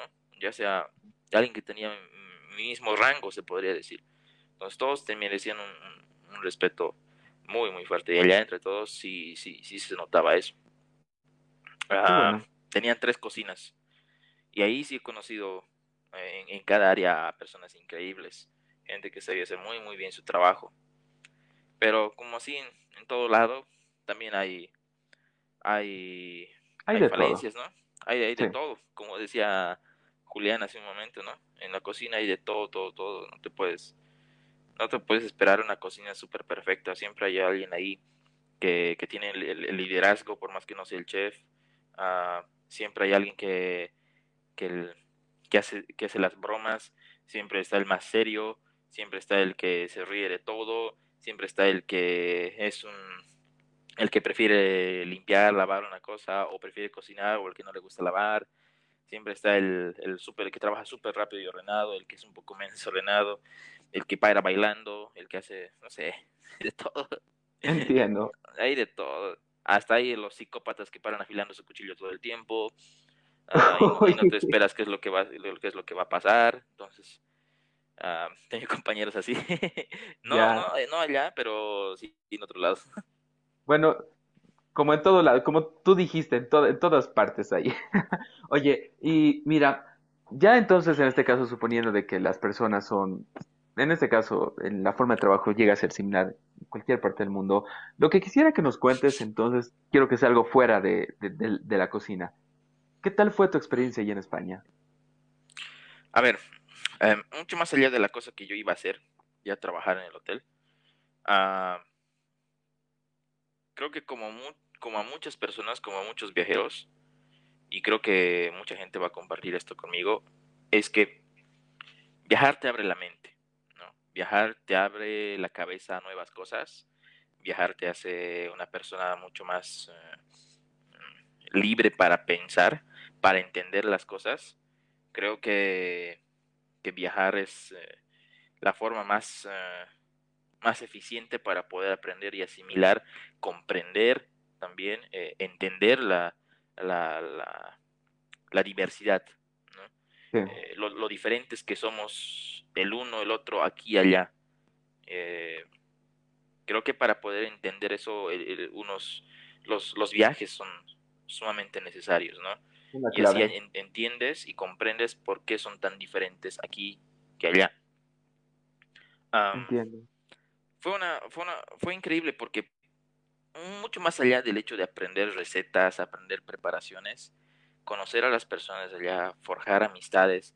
Si no me equivoco, está Jaime Cabral aquí en, entre los comentarios. Jaime también fue cocinero del Gran Hotel, eh, compañero en, en, eh, el Gran Hotel. Él fue encargado de calientes, me acuerdo, una temporada, aunque estuvo un poco tiempo ahí, pero eh, realmente Jaime lo ha admirado mucho y creo que muchos de mis compañeros también lo han admirado muchísimo por ser un muy buen cocinero, muy buena onda, el tipo es un tipazo, Jaime, un, un abrazo si estás viendo esto, te mando un saludo, un abrazo, y pues ah, creo que ha, ha aprendido de todos, más que todo el, el carácter, ¿no? El, el- el carácter, eh, la técnica, eh, me voy hacia, hacia esas cosas. Aprender ese tipo de cosas de, de todo lado es, es, es importante. Y No, sí. Sí, porque no Dime. todos deben tener la oportunidad de poder viajar y poder aprender de esa manera. Exacto. Es muy diferente tratar de hacer un viaje de vacaciones que ir um, con un objetivo, ¿no? Eh, con Sí. una responsabilidad, ir a cumplir una responsabilidad. Es muy, muy diferente. Porque tu mente va concentrada ah, en otras cosas, ¿no? Y Yo tal vez, a, a mí me hubiese gustado mucho conocer un poco más de la isla donde estaba, pero gracias a Dios tuve la posibilidad de hacer muy buenas amistades y aprovechar el tiempo que, he podido, en base también a mis posibilidades, porque pese a tener dos días libres, am, era muy cansador. Quería dormir, lo único que quería era dormir, lavar mi ropa y dormir. No quería hacer otra cosa más, porque sabía que los siguientes días me esperaban días durísimos. Y más que todo porque se venían épocas de, de, de verano, y en verano hay mucho más turista, mientras hay más turista, más trabajo, entonces, eh, cosas así. Y Entiendo. me dio pena porque también tuve compañeros que, que no salían de, de la ciudad donde estábamos, porque iban de la casa, del departamento, al trabajo, del trabajo a la casa, de la casa al trabajo, O sea, es más. Así Wow. durante toda la temporada. Y no salían, más que ir al supermercado, máximo hacer un par de compras o comer una pizza por ahí cerca. Nada más. Eso Wow. fue muy lamentable, pero, pero aún así hay formas, creo yo, de disfrutar y aprender. ¿no? Bueno, al al final, cualquier experiencia es, Es una buena beneficiosa Y no, experiencia. y no te la quita nadie. ¿no? Es cierto. No, más bien, como, como te dije, fuiste de las personas que pudo aprovechar y tuvo esa oportunidad de poder hacerlo y a lo que yo sé y también lo que me contaste, lo aprovechaste bastante bien, hermano. Y por eso estoy muy feliz contigo. O sea, con todo lo que has hecho en todo este tiempo. Me acuerdo Gracias. cuando llegaste a, a Cochabamba después de no sé cuánto tiempo y lo primero que querías hacer era ir, ir a fiestear. Una Sí, por si acaso, el, exacto, el Facu es el chef menos aburrido que van a conocer. Eso se los Aunque aseguro. parezca, Sí, aunque, aunque parezca, también es, a pesar de que parezca una persona súper paciente, cuando se trata de trabajo, es de las personas más exigentes que jamás me ha tocado trabajar. Y eso que trabajamos juntos en un pequeño proyecto que espero que siga más adelante, pero Claro. la cosa es de que la forma en la que trabajas, hermano, es, es, es increíble. M- Más personas deberían, Gracias. deberían hacerlo así, porque tú has visto, bueno, has notado que en nuestro país, o bueno, personas, muchas personas de nuestro país tienen muchas falencias en la parte laboral, porque no sé por qué parece que buscan mucho el conformismo con todo, con cualquier cosa buscan lo fácil. Y eso, eso, eso, eso no es bueno. Eso evita de que haya cierto tipo de desarrollo, de especialización, podría ser en cocina, por ejemplo. Y, y no sé si viste lo mismo estando allá en España. ¿Qué tal, Bueno, qué tal creo, que entramos un tema, un, un tema bastante, bastante duro, pero sí creo que es necesario hablarlo. Ah, eh, tú lo has dicho, ¿no? El conformismo de aquí de la gente, al menos en nuestro, en el ámbito gastronómico en nuestra, en nuestra ciudad, es una locura, es, es el pan de cada día. Todo el mundo piensa de que porque vivimos en la, en la capital gastronómica, que no sé por qué ahora, por qué se la llama capital gastronómica, solamente porque hay una divers- un montón de restaurantes por todo lado, y creo que no es el justificativo. Ah, ¿por qué llamar así esta ciudad que solamente se conforma con comer ciertas cosas? ¿Entiendes? La, la gastronomía aquí ha caído demasiado en nuestra ciudad, eh, pero sí debo, debo, sin desmerecer, mejor dicho, a los, a los uh, cocineros y restaurantes que sí de verdad se esfuerzan por, por desarrollar y aportar siempre de su eh, parte de, a través de su cocina a, Ujú. a, a la, al crecimiento gastronómico de esta ciudad. Hay gente que lo hace, no todos son así, obviamente, ¿no? Pero hay gente, hay, hay, hay mucha gente, pero lastimosamente predominan ah, las personas que son ambiciosas, que solamente buscan el, el, el ganar dinero a toda costa vendiendo cualquier porquería. Eh, perdón que Sí. sea tan... Es tan que es cierto, es cierto. es que sí, tú lo dices, e- es, es verdad, es que no creo que no hay otra palabra más, no hay, no hay otra forma de escribir, es, es la verdad. Aquí, aquí te venden cualquier basura y la gente te la compra. La gente te la compra, porque mientras más, más barato sea, más harto le des, más rico sea, entonces mejor, ¿no ve? O sea, Sí. obviamente aquí no le gusta, ¿no? Pero ya el, cuando la gente te vende así ese tipo de comidas, pucha, acostumbras a la gente a comprar solamente eso y no invertir o gastar su dinero en una experiencia culinaria, en una experiencia de en una comida que te que no solamente te llene el estómago porque tienes hambre, ¿entiendes? Sino que Sí. también te, te, te vaya a satisfacer tu, tu hambre, pero lo disfrutes, lo vayas a, qué sé yo, a disfrutar tanto que tal vez lo puedas no comer todos los días, pero al menos una vez al mes o una vez a la semana, depende que sea, o depende de tus posibilidades, te lo puedas, te lo puedas, ah, mm, te puedas dar el lujo, ¿no? Hay, porque ahora, lastimosamente, comer un- una comida, un plato que cueste más de 40 o 30 o 40 bolivianos, que son al cambio del dólar, ¿cuánto? Ah, 5 o 6 dólares, eh, es, es un lujo para la gente ahora, comer, comer un platillo así. Porque están acostumbrados a comer, ¿cuá- ¿qué cosa? Por, por 15, 20 bolivianos, 10 bolivianos, o hasta 5. eh, no lo creo así. Creo que hay cosas que sí valen la pena eh, en, en el cual gastar, pero como así también hay cosas que, que no lo valen. Es y cierto. aquí es, y, y- y no solamente es aquí en Cochabamba, sucede en todo el mundo, sucede en todo, todo, todo el mundo. Eh, en España, en, en Francia, en, en todos lugares, países de primer mundo, sucede igual. Hay restaurantes que son una completa basura, la comida es una basofia y la gente va solamente por el nombre. No voy a mencionar restaurantes, obviamente, ni, ni. ¿no? No, no, perdón, perdón, no perdón. sé. Me he atorado. Pero, pero, perdón, pero realmente creo que, que la gente aquí ya, ya ha perdido esa, esa capacidad. Creo que, no sé cómo llamarlo, es que me frustra mucho, ¿sabes? Ah, Sí, nota. me, me- frustra mucho saber de que la gente siempre va a preferir lo barato, ¿no? Y, y está bien, no está mal. O sea, es- está bien que tú prefieras lo más accesible a tu bolsillo. Y creo que es lo, que, lo lógico, ¿no? Es el sentido común de todos. Pero al caer tan, tan bajo, eh, pues llegamos al punto de que yo te puedo vender a ti cualquier cosa con tal que llene y sea así grandote y harto, tú me lo vas a comprar. O sea, no me refiero a, a ti, ¿no, Ariel? Pero a, a- a la persona que quien yo se lo ofrezca, estoy seguro que sí, ¿no? Eh, hay mucha gente que me lo va a comprar. Pero si yo ofrezco algo de una porción mediana o que sé yo personal y te cobro el doble o el triple de lo que, de lo que cuesta, eh, de lo que usualmente comes diariamente, ah, no me lo vas, me lo vas a comprar tal vez una vez porque soy tu amigo o porque tal vez se vea bonito, ¿no? Pero no me lo vas a comprar todos los días. Y es lo, y es lo que yo, con lo que yo lucho todos los días prácticamente. Siempre tengo que aguantar comentarios, y no solamente yo, sino mucha gente de, que se dedica a esto y que vende su trabajo eh, de, alta calidad, la comida de alta calidad. Eh, no, no me estoy refiriendo a alta cocina ni, ni, ni manejar técnicas de, de, qué sé yo, de, de- técnicas de una, de una alta cocina como, como que se, no sé, eh, manejar eh, productos envasados al vacío, el eh, la un montón de cosas que ahorita estoy tan, tan concentrado en lo que voy a decir, pero ah,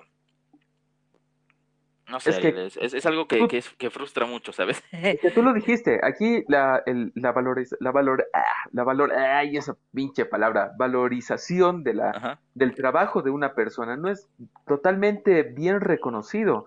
Tú sabes que trabajo en óptica. Me pasa algo similar con el tema de los lentes. Cuando muchas personas quieren, por ejemplo, un lente económico o un lente barato, me dicen, ah, ya cuesta así, ¿por qué aquí cuesta más caro? Yo les explico, es la calidad del producto que yo les estoy ofreciendo. No es tanto, es- me- o sea, lo que cuesta es la marca, lo que cuesta es el trabajo, el tipo de trabajo que se hace, y es algo que nunca han valori- valorizado bien, pero lo bueno es que también hay gente que sí lo hace. Y esa gente no es solo porque tenga dinero, sino porque saben que es una buena inversión. En mi caso de óptica, un- saben que van a tener un buen lente. En tu caso de comida, van a, va a ser la comida de la semana que quieren, no sé, eh, quieren portarse mal y, y comprarse esa comida deliciosa que a pesar de que cueste carito, está, está buena porque vale la pena. Al final la comida no solo es llenarse, sino es poder disfrutar. Disfrutar es, o sea, como, la, como lo que dije la- de la película de Ratatouille, probar el sabor y, y sentirlo, no solo llenarte, sino sentir, sentir el, la, la- la textura, el sabor, los combinados, o, o sea, un mundo de posibilidades, las cuales los chefs como vos ofrecen, pero no lo valorizan especialmente en Cochabamba. ¿Sí o no? Ajá. Bueno, especialmente aquí en Cochabamba, pues eh, podría decir porque estamos acá, ¿no? Somos, Sí, de esa somos ciudad, pero- hay seguro en, en otras ciudades de, de Bolivia mismo donde se come bastante bien. Aquí también, aquí no te voy a decir, se come bastante bien en Cochabamba. Pero lastimosamente ha predominado el, el- lo, lo que hemos, los puntos que hemos tocado al principio, ¿no? Donde se ha desvalorizado completamente a, a- a estos, a estos sectores. Y como tú dices, ¿no? Hay gente que te dice, ¿por qué está tan caro aquí? Si allá está más barato y no sé qué. Y la gente, es, es complicado hacerles entender a las personas eh, que, el, que, el traba- que el material con lo que nosotros trabajamos es de alta calidad, ¿no? Sí. Eh, no soy, yo personalmente, tampoco te voy a decir, no, no compro todo de un supermercado, no compro de un, de un, de un mercado, qué sé yo, orgánico, no compro de un mercado ah, de, para, de clase media alta, no, ¿no? también voy a, a mercados donde vamos de todo el mundo, pero la diferencia es que un profesional, al menos en mi rubro, sabe con qué trabajar, ¿no? Mientras tú Sí. tengas ingredientes de buena calidad y tu mano de obra sea de calidad, tu resultado va a ser el doble de bueno de lo que esperas. Yo se los confirmo. Sí, Fa- Facu y, y otro compañero que seguramente nos está viendo o está jugando Among Us, eh, me me enseñaron a, literalmente yo creía que iban a comprar cualquier producto al supermercado directamente. No, me llevaron al, al, al, al centro de la cancha donde había un sector de pura verduras, así, increíble, me encantó, pero no sabía que existía ese lugar y, y la verdad era, era económico, era, eran bonitos las verduras, obviamente no todas, pero ahí es donde ya uno puede escoger con la calidad con la que quiere trabajar. Exacto. No sé si te acuerdas, si has visto la película de Ratatouille, hay una parte en la que sobornan al, al proveedor para que les dé los mejores productos, Sí, ¿verdad? Entonces, sí. bueno, algo, algo así tra- eh, trabajo yo, pero obviamente Pero estilo no- boliviano. No, no, no, no soborno, no soborno. sí, ¿ya? porque Pero- no daría tampoco. No, no, no, no, es conmigo. Pero lo que yo siempre trato es de, de- de llegar a un acuerdo, ¿no? Con estas personas y decirles, oye, mira, hazme este precio y yo te compro semanalmente tal producto, tal cantidad asegurado, ¿no? Entonces, o te traigo más clientes y te lo recomiendo siempre. Entonces, es lo que trato de hacer. Y siempre, y siempre resulta, porque eh, las personas, muchas personas que me preguntan dónde compro tal cosa, ahí yo te digo, anda a tal lugar, ¿no? Y vas a tener un buen precio. Y esa persona, pues, obviamente, eh, en modo de agradecimiento también me, me, me da un descuento o me, me- o me deja seleccionar a mí mis propias verduras de qué es lo que quiero de, de- de las cosas que tiene, de su mercadería, o me reserva lo mejor, ¿no? Entonces, eh, hay Sí. tratos, hay acuerdos que se, que se puede hacer. En fin, hay, hay un montón de, de- de formas por, por cómo conseguir buenas cosas. Pero creo que llegar a un soborno también es caer, caer muy bajo, ¿no? O, o, es- o tendrás que pelear con mucha gente para, para que realmente tengas que obtener esas cosas, ¿no? Bueno, yo creo que sobornar acá en Bolivia no daría porque ta- digamos que tampoco es tan, tan, Es que hay tan- tanta, tan tanta Exacto, hay tanta variedad, hay tanta diversidad, hay tanto alimento aquí en nuestro país, tantas cosas tan buenas que, que llegar a sobornar que- creo que sería como que cuando tengas que sea el único proveedor, el único, el único, la única caserita que, se, que te traiga eh, las mejores cosas y, y haya gente que también le compre lo mismo que tú necesites. ¿no? Sí. Pero al final se consigue de todo. Y mira, ya que estamos tomando este punto, ¿cómo fue en la pandemia? O sea, va- vayamos por partes. Primero, ¿cómo, cómo, cómo te fue en la pandemia? Es que es, un tema muy complicado y no sé cómo los chefs la habrán pasado. Terrible, terrible. Es. am, es complicado. Eh, fue marzo, me acuerdo. Yo estaba en mi trabajo. mm, trabajando para, para la familia Liranzo. eh, y decía, ¿cómo voy a conseguir los ingredientes una vez a la semana? Cuando yo hacía las compras todos los días, comida y vegetales frescos. Entonces decía, rayos, estoy en serios problemas. Porque a mí, en lo personal, no me gusta manejar tanto cosas congeladas o que estén mucho tiempo en el refrigerador, ¿sabes? No me gusta mucho eso. Siempre me gusta trabajar con cosas frescas. Eh, y al menos creo que es lo que ha caracterizado siempre mi trabajo. Y fue un problema, porque al principio teníamos que, no, no nos dejaron salir. Y luego, ah, y luego empezó esto del, de, ¿cómo se llama? Ah, de, la desesperación de la gente de abastecerse, ¿no? Compra papel higiénico. Eh, Sí, la locura del papel higiénico, qué estupidez. Entonces empezaron a vaciarse los supermercados. Recuerdo que cuando iba a Alice Norte no había carnes, nada. Iba al mercado, encargaba una amiga que le tocaba el día y de pasada estaba por, por, por, por donde yo estaba viviendo. Le decía, oye, está haciendo el mercado de pasada, ¿me puedes comprar tal cosa? Por favor, me lo dejas en la portería, una cosa así. Inclusive tú me diste una mano, si no me equivoco. ¿Te acuerdas? Ay, si te, si te equivocarías me sentiría decepcionado, bro, porque no te ¿Ves? acordarías. Pero sí, la verdad sí. Eh, Tú me eh, diste por- una mano.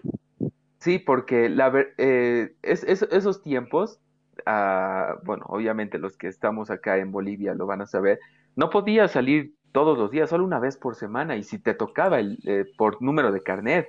Y cuando yo te lo fui a comprar para ti fue complicado, porque primero tenía que abastecer a la casa de mi madre, a la casa de los padres de la madre de mi hija, y después hacerte el favor a ti. Lo malo era de que tenías que hacer una fila del orto para poder comprar cosas.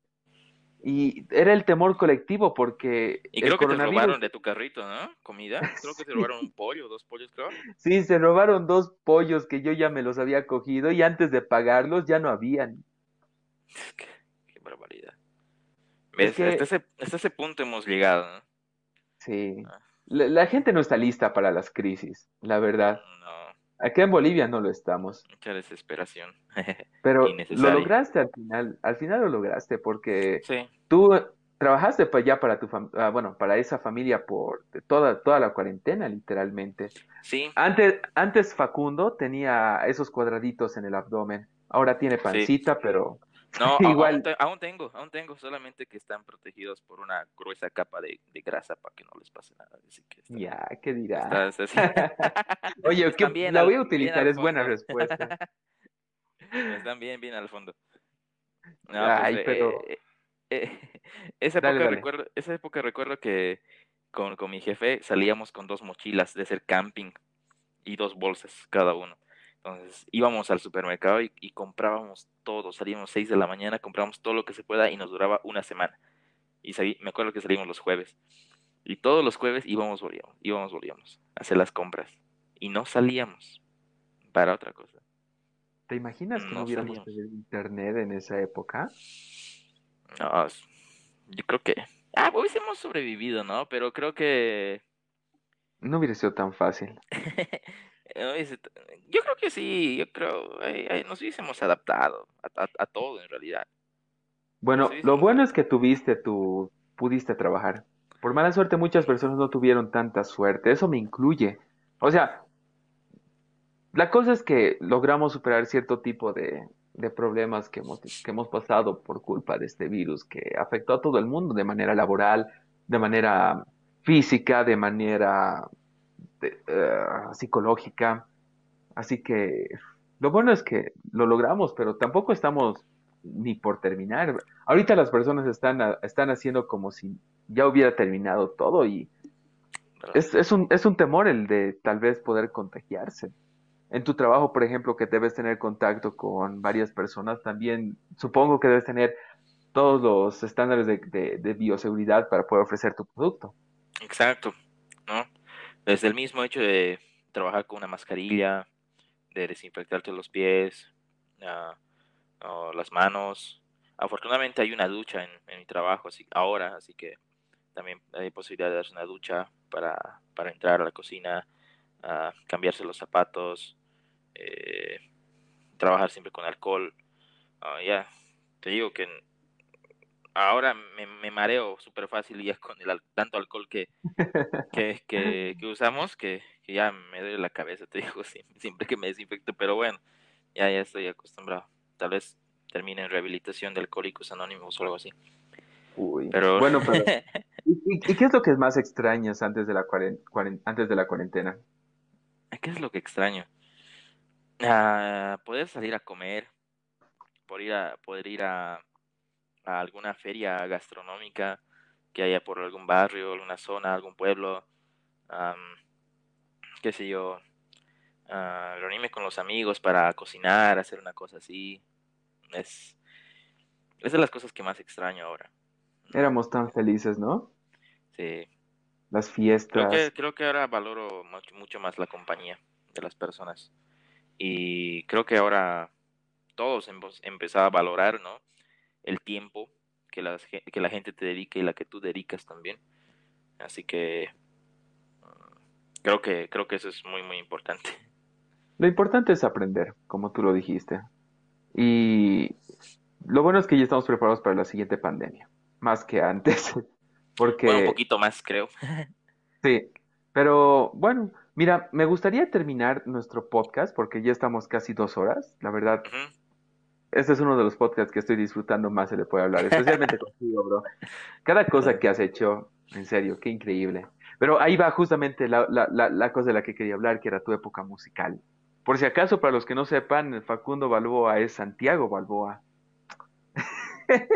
Bueno, no hay donde perderse, es casi el mismo nombre, pero... Eso mismo, porque es mi segundo nombre. Ah, ¿sí? Facundo Ah. Santiago. La cosa es de que nuestro compañero, nuestro querido Facu, también es DJ, es un artista musical de música electrónica y es muy bueno. Si esto lo han escuchado en vivo alguna vez, si no lo hicieron, Gracias. cuando termine la, no sé, esta pandemia, vayan y escúchenlo, apóyenlo, porque... Gracias. A ver, cuéntanos, ¿cómo, cómo, empezaste con, con, la, con, con esto de la electrónica antes de terminar? Pues toda mi vida mi familia ha sido de, de, de, de rock, ¿ya? Rock, rock, rock, siempre, siempre, siempre. Todos, todos, todos, papá, mamá, primos, tíos. Pero llegó un punto en que decía, "Ah, quiero algo nuevo, ¿no? Quiero escuchar algo nuevo. Y empecé a escuchar ah, el, el EDM, ¿no? Eh, el de la- de la- del género de música electrónica. Para los que no sepan la música de Tomorrowland. Algo así, exacto. Entonces fui por primera vez al Ultra al Road to Ultra Music en Santa Cruz el 2017, creo, 2016. Fui a, a todas las versiones de, de Road to Ultra a- en, en Bolivia, menos el 2018, eh, a Santa Cruz, y me, me gustó, me gustó, me encantó. Entonces eh, ahorraba mi dinero para eso. Me iba con un amigo o, o con un grupo de amigos y, y me encantó.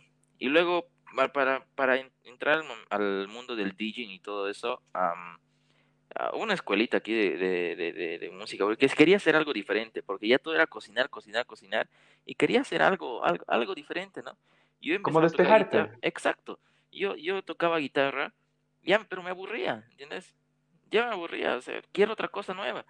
a ver, probaré con ser DJ, me gustaba la música electrónica. Y me fue bastante bien. Gané unos cuantos castings y no sé qué cosas más. El año 2016, 2017. Luego conocí a los chicos de Sunstage. ah, y pues ellos me han apoyado hasta ahora. Ah, y pues, no sé, entré al mundo de la música electrónica un poco más underground, como se dice. Sí, está Eh, bien dicho. mm, y descubrí el progressive techno, el, el minimal techno, ah, el techno mismo, el house, el tech house inclusive, eh, eh, minimal, de todo. Eh, em- empecé, empecé a escuchar todo eso y me llamó mucho la atención el Brazilian Bass también en principio. Me encantó el, el- el- la, estructura musical que lleva. Y Así te dije, conocí. Sí, exacto. Así me conociste. Entonces, al principio pinchaba Brazilian Bass y luego ya me fui forjando por el Progressive House y, y luego al Tech House, que ahora es uno de mis géneros favoritos. Eh, pero siempre estoy abierto, ¿no? Siempre estoy abierto a, a escuchar de todo. No, no considero la, la música uno, un asco, como algunos dicen, ¿no? Eh, ah, no, qué feo ese género, ¿cómo te puede gustar, no? Hay gente que le gusta, es como el mundo de, de, de colores, sabores, es, es, es increíble. Por, por, ah, si te puede gustar a ti una cosa, a mí me, no, me, no me va a gustar, me va a gustar otra y no tengo por qué juzgarte, ¿no? Exacto. no tengo por qué juzgarte, son tus gustos. eh, a ti, si a ti te gusta eso, genial, chévere, buenísimo. O sea, Eh, Me recuerda a, a cómo se dice el tema de la cocina, bro, ahorita, sobre el- cómo hay personas que por cierto tipo de, de, de, de gustos musicales, o en este caso de ingredientes o tipo de comida, siempre van a ver ese, ese, ese tipo de, no problemas, pero como comparaciones que hagan es intentar como un, un, un, un, prejuicio estúpido, ¿no? Es- Exacto. O, Bien como dicho. un, es un, es un prejuicio estúpido que, que, que, que, mucha gente usa hoy en día, ¿no? Y te dice, ay, ¿cómo no vas a comer eso? O, ay, qué feo. ¿A, qué- a quién le- y solo a vos te gustan esas cosas, ¿no? O sea, ¿y? Exacto. ¿Y qué? ¿Y qué? Me encanta. O sea, por ejemplo, a mí me, me encanta comer muchas cosas con llajua, con picante. Me encanta el picante. Me gusta transpirar. Me gusta que me haga sudar y rascar la cabeza. Me gusta que me haga marear el picante. Que pica al entrar y Uy. que pica al salir. No me importa. ¿Entiendes? Sí. Te has pasado. me, me, me, me, me encanta. Entonces, y hay gente que no. Y me dice, ¿cómo puedes comer picante? Que a tu salud, que no sé qué. Y- Viejo. Ah, sabes, me imagino un cigarrito viendo hacia abajo y decir, no lo entenderías. Bueno, hay gente que le gusta fumar y ya está. O sea, a mí no me gusta, pero no por eso te voy a decir, oye viejo, eres, eres, eres eres un asco, ¿no? ¿Cómo te va a gustar fumar? No, no te voy a decir, no te voy a decir eso. Y, y, y, y creo que creo que tú fumas, ¿no? Eh, Pero yo, yo, no, yo no te voy a decir, oye viejo, no es eso, ¿no? A no ser que sea una cuestión de salud, ya también, ¿no? Yo te veo mal de salud y te diga, bueno, ya con ot- otra intención y te digo, oye viejo, am, no comas esto o, o no fumes tanto o, o no, o mejor si no fumas o trata de evitarlo. Es por el bien de tu salud, ¿no? Algo así, Hay que dejar los prejuicios. exacto. Y lo Los que nos estén escuchando. Y lo mismo con, con, con, con las cosas que comes, ¿no? Hay gente que, yo por ejemplo no como cosas con sangre, bueno, por una cuestión religiosa también, pero no me, tampoco me gustan. Y hay gente que me dice, oye, ¿cómo, viejo, por qué no comes la morcilla? ¿Por qué no comes, Ah, qué sé yo, guácala. una cosa así? Viejo, te, lo, te, lo- te estás perdiendo, me dicen. Y no, no Eh, quiero, o sea, no, Es ¿qué, qué que, pasa? O sea, Y no por eso, no por, no porque no me gusten ciertas cosas, soy mejor o, peor que tú, ¿no? O sea, eh, son, son prejuicios tontos que creo que como, como sociedad hay que empezar a trabajar. es que sí, sí, exacto, tú lo dijiste. Ya, por ejemplo, en otros podcasts que, que hablé, lo, lo que generalmente siempre se van repitiendo, o sea, temas en particular, siempre es eso, el, el prejuicio que existe ante las personas, de porque no apoye cierto tipo de ideología, de, de costumbre o de acto que, que, que, que, tal vez pueda hacer uno, ya te empiezan a excluir y eso está mal. ¿Por qué no simplemente dejan de joder y ya? ¿Cuál es, el- cuál es el problema?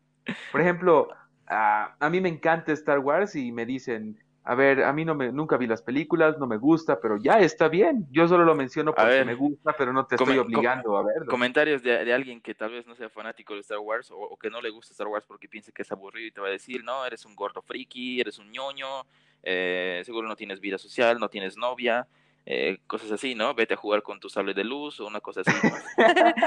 No me iría a jugar con mi sable hay, de luz. hay, hay gente que eso, o sea, yo no soy tan fanático de Star Wars, pero me gusta verlo, o sea, pero ¿y qué, digamos? ¿Cuál es el problema? Sí. Eh, Oye, las cosas que, que, que uno dice sobre, sobre, las, sobre la opinión que tira de otras personas, habla más de, de nosotros mismos que de lo que realmente dices, ¿no? Entonces, Es eh, cierto. eh, criticar, eh, la- mm, hacer ese tipo de prejuicios a otras personas, eh, nos hace ver muy mal a nosotros, ¿no? Sí. Viejo, solo con saber que en Bolivia aún existe el prejuicio ante los homosexuales, sean hombres o mujeres, es, es, es- jodido. O sea, yo veo eso y, y veo lo que critican y digo, creo que aún estamos aquí en los ochentas en Bolivia. Mm, Nos falta Bueno, mucho. Y tú, y tú, por ejemplo, son-. ¿Qué? son temas, son, perdón, son temas complicados, ¿no? El mismo hecho del central, bueno, no sé por qué estamos hablando de esto, pero ah, hablar del feminismo, la homosexualidad, el aborto, esas cosas, son temas un poco más complicados, pero, pero, pero, aún no dejan de ser eh, eh, cosas de los que, eh, o tem- temas de actualidad, ¿no? Los, con los que tarde o temprano nos vamos a, a- a topar con otra persona en una conversación, como ahora, por Sí. ejemplo. Como Eh, ahora. y, y de la nada surgen esos temas, ¿no? Y, y uno se pone a pensar, bueno, yo respeto la decisión de que cada persona puede hacer con, con su cuerpo lo que le pega la regalada gana, con tal de que a mí no me vengan a, a, a- a imponer, que creo que es la palabra correcta, imponer eh, a mí tu modo de pensar o tu forma de actuar y creas que lo que tú estás haciendo es bueno para mí y para todo el mundo y estás en lo correcto, a- y, y sin embargo a mí no me parece y tengo mi, mi forma de pensar y mi forma de, de razonar de diferente manera en base a, mi educación, en base a, a lo que yo he aprendido y a lo que sé, mm, no me las tienes que hacer, no, no, pues no tendría por qué pensar de la misma manera que tú, ¿no? Entonces, exacto. eh, yo respeto que, que cada cualquier persona haga lo que le pegue la regalada gana, regalada gana. Todos pueden hacer eso, pero que de ahí, nuevamente recalco, me lo quieras imponer y me quieres decir cómo es que lo que yo tengo que hacer y lo que yo tengo que hacer, lo que tú haces es correcto para mí, mm, lo siento mucho. Tú, con toda educación te voy a decir que no, no comparto tu forma de pensar, respeto muy bien lo que tú haces y creo que estás en todo tu derecho y lo respeto, pero no, no lo comparto, ¿no? No lo comparto. Y todos felices.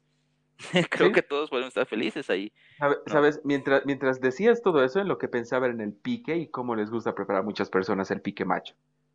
¿Puedes Es creer que hay gente que le pone pollo? Bueno, es rico, pero Hay, hay de todo, hay de todo. Hay de- Ahora, mira, Sí. ah, justamente me yo recuerdo algo, algo que, que, que publicé el otro día y que es noticia ahora en, en el ámbito gastronómico en, en- en el país.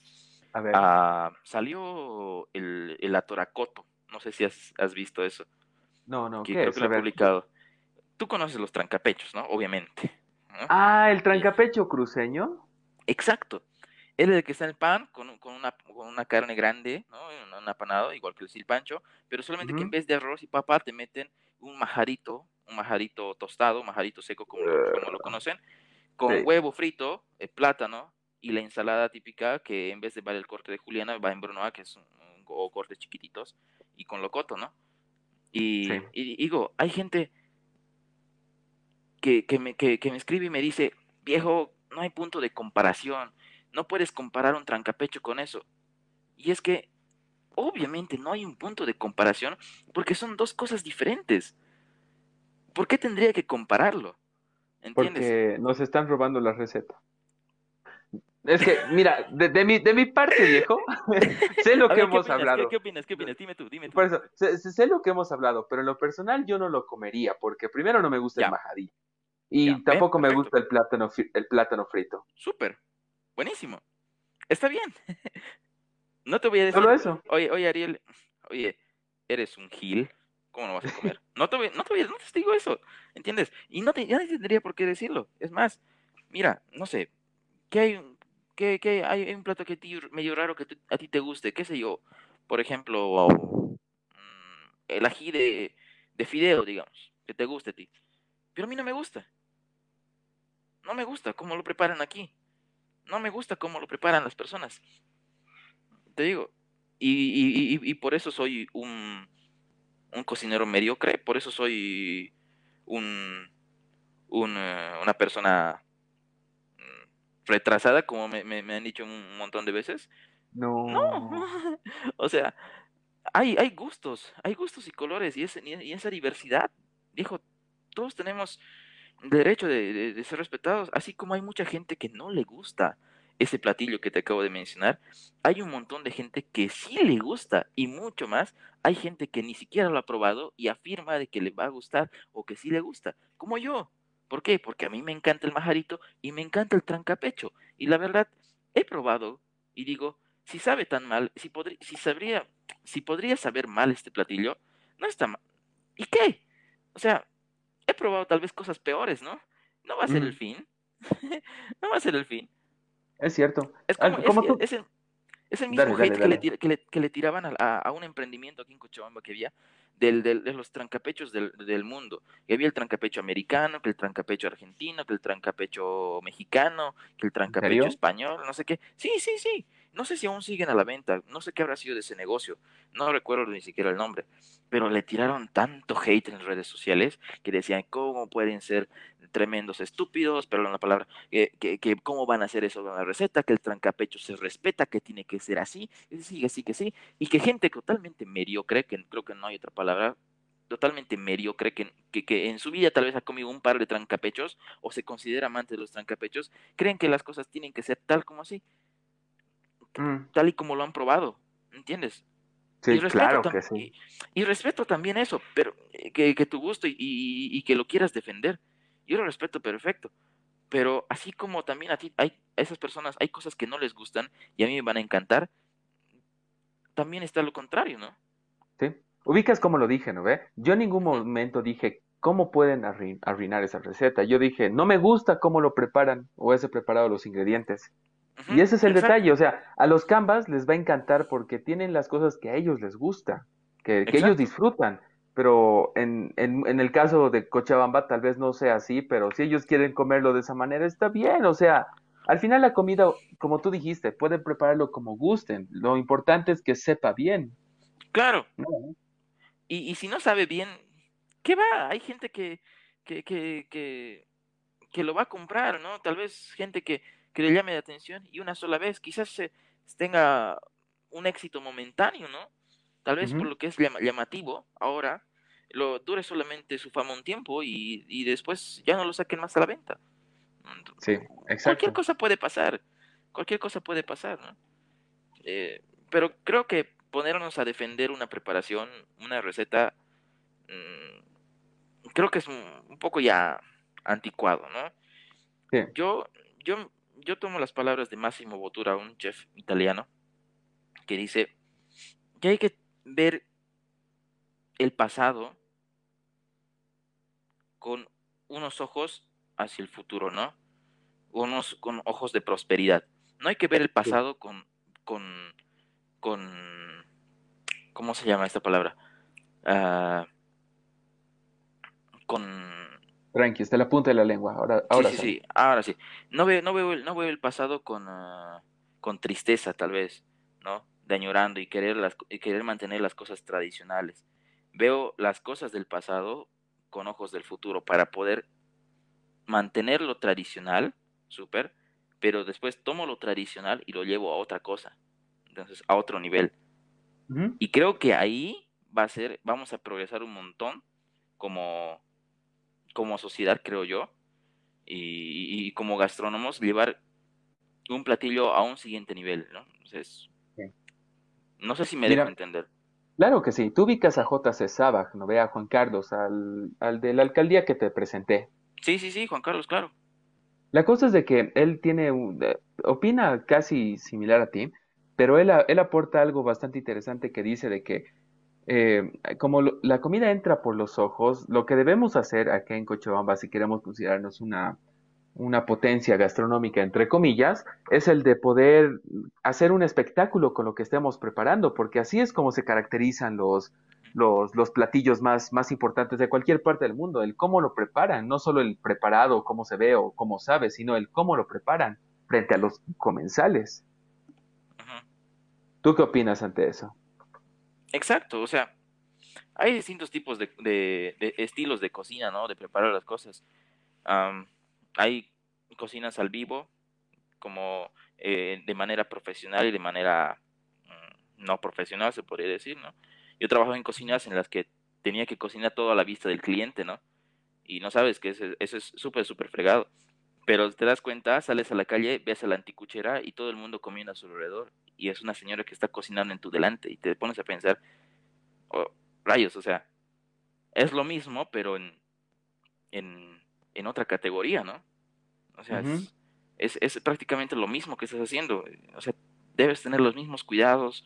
eh, quizás la técnica que utilices es diferente, pero y el lugar donde estás es muy diferente, pero al final lo que estás haciendo es técnicamente lo mismo que tú haces en otro lugar. Sí. Y, y creo que tiene razón, ¿no? Y- y, eh, hacer un espectáculo de toda nuestra, nuestra comida también eh, es, es bueno, pero, pero no por hacer un espectáculo vamos a desvalorizar o desprestigiar nuestro producto, ¿no? ¿No? Nuestro, Pero mira, nuestra preparación. sabes, siento, esto siempre me pasa, creo que al final es cuando de verdad se pone bueno el podcast, porque ya los, los, los que estoy entrevistando recién empiezan a tener confianza, a hablar y esa onda, y es de la puta. La cosa, la, la cosa era de que ubicas a ese, no, no sé ni siquiera de qué país es, creo que es Mexi, creo que es español, uno que eh, en este momento o en estos, o en estos últimos tiempos ha, ha preparado carnes a la parrilla para gente bastante famosa que tiene una, una forma bastante interesante de... de, ¿No de- de la sal? Sí, exacto. Él, claro, sí. él, por ejemplo, era, no era nadie. He, he- he visto un poco de su historia Sí, y él también. como personaje no era nadie. Era un, era un, era un chango pobre que trabajaba en cocina, que aprendió a cocinar. Ni siquiera era guapo, pero ahora lo ves, ves su transformación y todo eso fue gracias al espectáculo que hizo de lo que él hacía, de, de- de lo que él preparaba. ¿Qué Y- opinión tienes ante él? A ver, de Nurset, ah, pues creo yo que, que- que es una persona bastante influyente hoy en día en el ámbito gastronómico y, y fuera, de eso- fuera de ello también. Es una celebridad, de hecho se convirtió en una celebridad de redes sociales al compartir la vida súper lujosa que lleva. Ah, Mm. Y pues eh, por las cosas que él hace que, que parecen ser tan sencillas como el hecho de derramar sal por tu antebrazo. eh, Sí. tan, tan, tan, tan sencillo o, o- o cortar la carne sin ver. Bueno, eso no es tan sencillo para algunos, pero para quienes tienen técnica tal vez ya, ya lo es. No sé, Dar La carne, amasar la carne. Hay tantas cosas que el tipo hace que son súper sencillas, pero lo hace ver de que, de que lo hace, de que su producto también es tan bueno que va de la mano con él, ¿no? Entonces, eh, he investigado un poquito de, de- de las cosas con las que trabaja y realmente él sí trabaja con productos de muy, muy, muy buena calidad.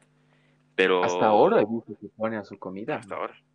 Sí, tiene Oro. hasta, hasta láminas de oro. A sus cafés también. Ya ahí tiene unos steaks que, que los bañan en, en oro. oro de verdad. Wow. O- oro comestible, ¿no? En realidad. Y ¿tú alguna vez consideraste o pensaste, o no sé si utilizaste ese ingrediente? Porque esas láminas de Ah. oro son comestibles, creo. Sí, la, he comido láminas de oro, pero en postres. ¿Y qué tal? Así, en una, una cantidad considerable grande, no. Ah, Ah, no, no, no creo, debe ser caro. Es carísimo. En postres, tal vez así un pedacito chiquitito he, pr- he probado las láminas de oro. Pero la verdad es como decirte. Ah, no sé, es como. Es como un lujo innecesario, ¿sabes? Es como más una pretensión. Es, es como Viejo, decir, tengo plata y puedo comer esto. Exacto, viejo. Mira, yo tengo dinero y, y dame ese stick con oro. No me importa, ponle más oro. O qué sé yo. no sé, tengo dinero y quiero impresionar a la chica con la que estoy saliendo, la voy a invitar a cenar. Veo un steak normal y un steak con oro. El steak normal Bueno. me sale 100 dólares y el con oro me sale 2 mil dólares. Bueno, tengo dinero, dame dos steaks de 2 mil dólares. Listo. Ay, o sea, solo tengo dinero. ¿Por qué? Porque ese producto se lo ha llevado para, para ese fin en realidad, ¿no? Para, Sí. para presumir. Bueno, si, si tiene el dinerito para hacerlo, bien por él. La verdad no tengo, no tengo, no tengo opiniones respecto al sabor porque no los he probado en cantidades con las que tal vez me vaya a, a- a deslumbrar. Sí, en las pequeñas cantidades que como te dije que los he probado en postres, pero la verdad no ha sido la gran cosa. No es, es un sabor prácticamente, me ha parecido neutro. Tal vez no, no o tal vez el- el- la lámina de oro, de oro que he consumido no era de tan buena. Tantas cosas, ¿no? No sé. Sí. Ah, está bien. Lo importante es que eso también probaste. Sí. O sea, como chef creo que estás casi totalmente realizado. ¿Qué, qué, Ah, qué- qué es lo... A ver, para terminar el podcast, ¿cuál es, cuál es tu, tu, tu aspiración ahora de manera profesional como, como chef? ¿Qué, qué aspiración tengo? Sí. Am, por el momento es consolidar mi negocio. Ahora que tengo es un servicio de catering que el, el próximo mes los voy a les voy a lanzar la página. Aún estoy haciendo en, en modos de pruebas en este mes, tanteando mi, mi mercado, mi, mi público, tratando de encajar mi producto de, de poco y realizando modificaciones eh, y, y mejorando las cosas. Am, yo creo que en el transcurso de la subsiguiente semana ya se va a lanzar de manera oficial y, y mucho más constante, ¿no? No, de momento no estoy trabajando todos los días, pero sí como los jueves, los martes, jueves y sábados saco platillos criollos especiales. eh, Que si me siguen en mi Instagram y- o, en mi, o me agregan en el Facebook, aquí van a poder ver la publicación. Eh, está primero consolidar eso, también que pase el tema de la pandemia, a ver si, si va bien el catering o, o llevarlo o dejarlo en, en sola medida por, por takeaway o, o para llevar.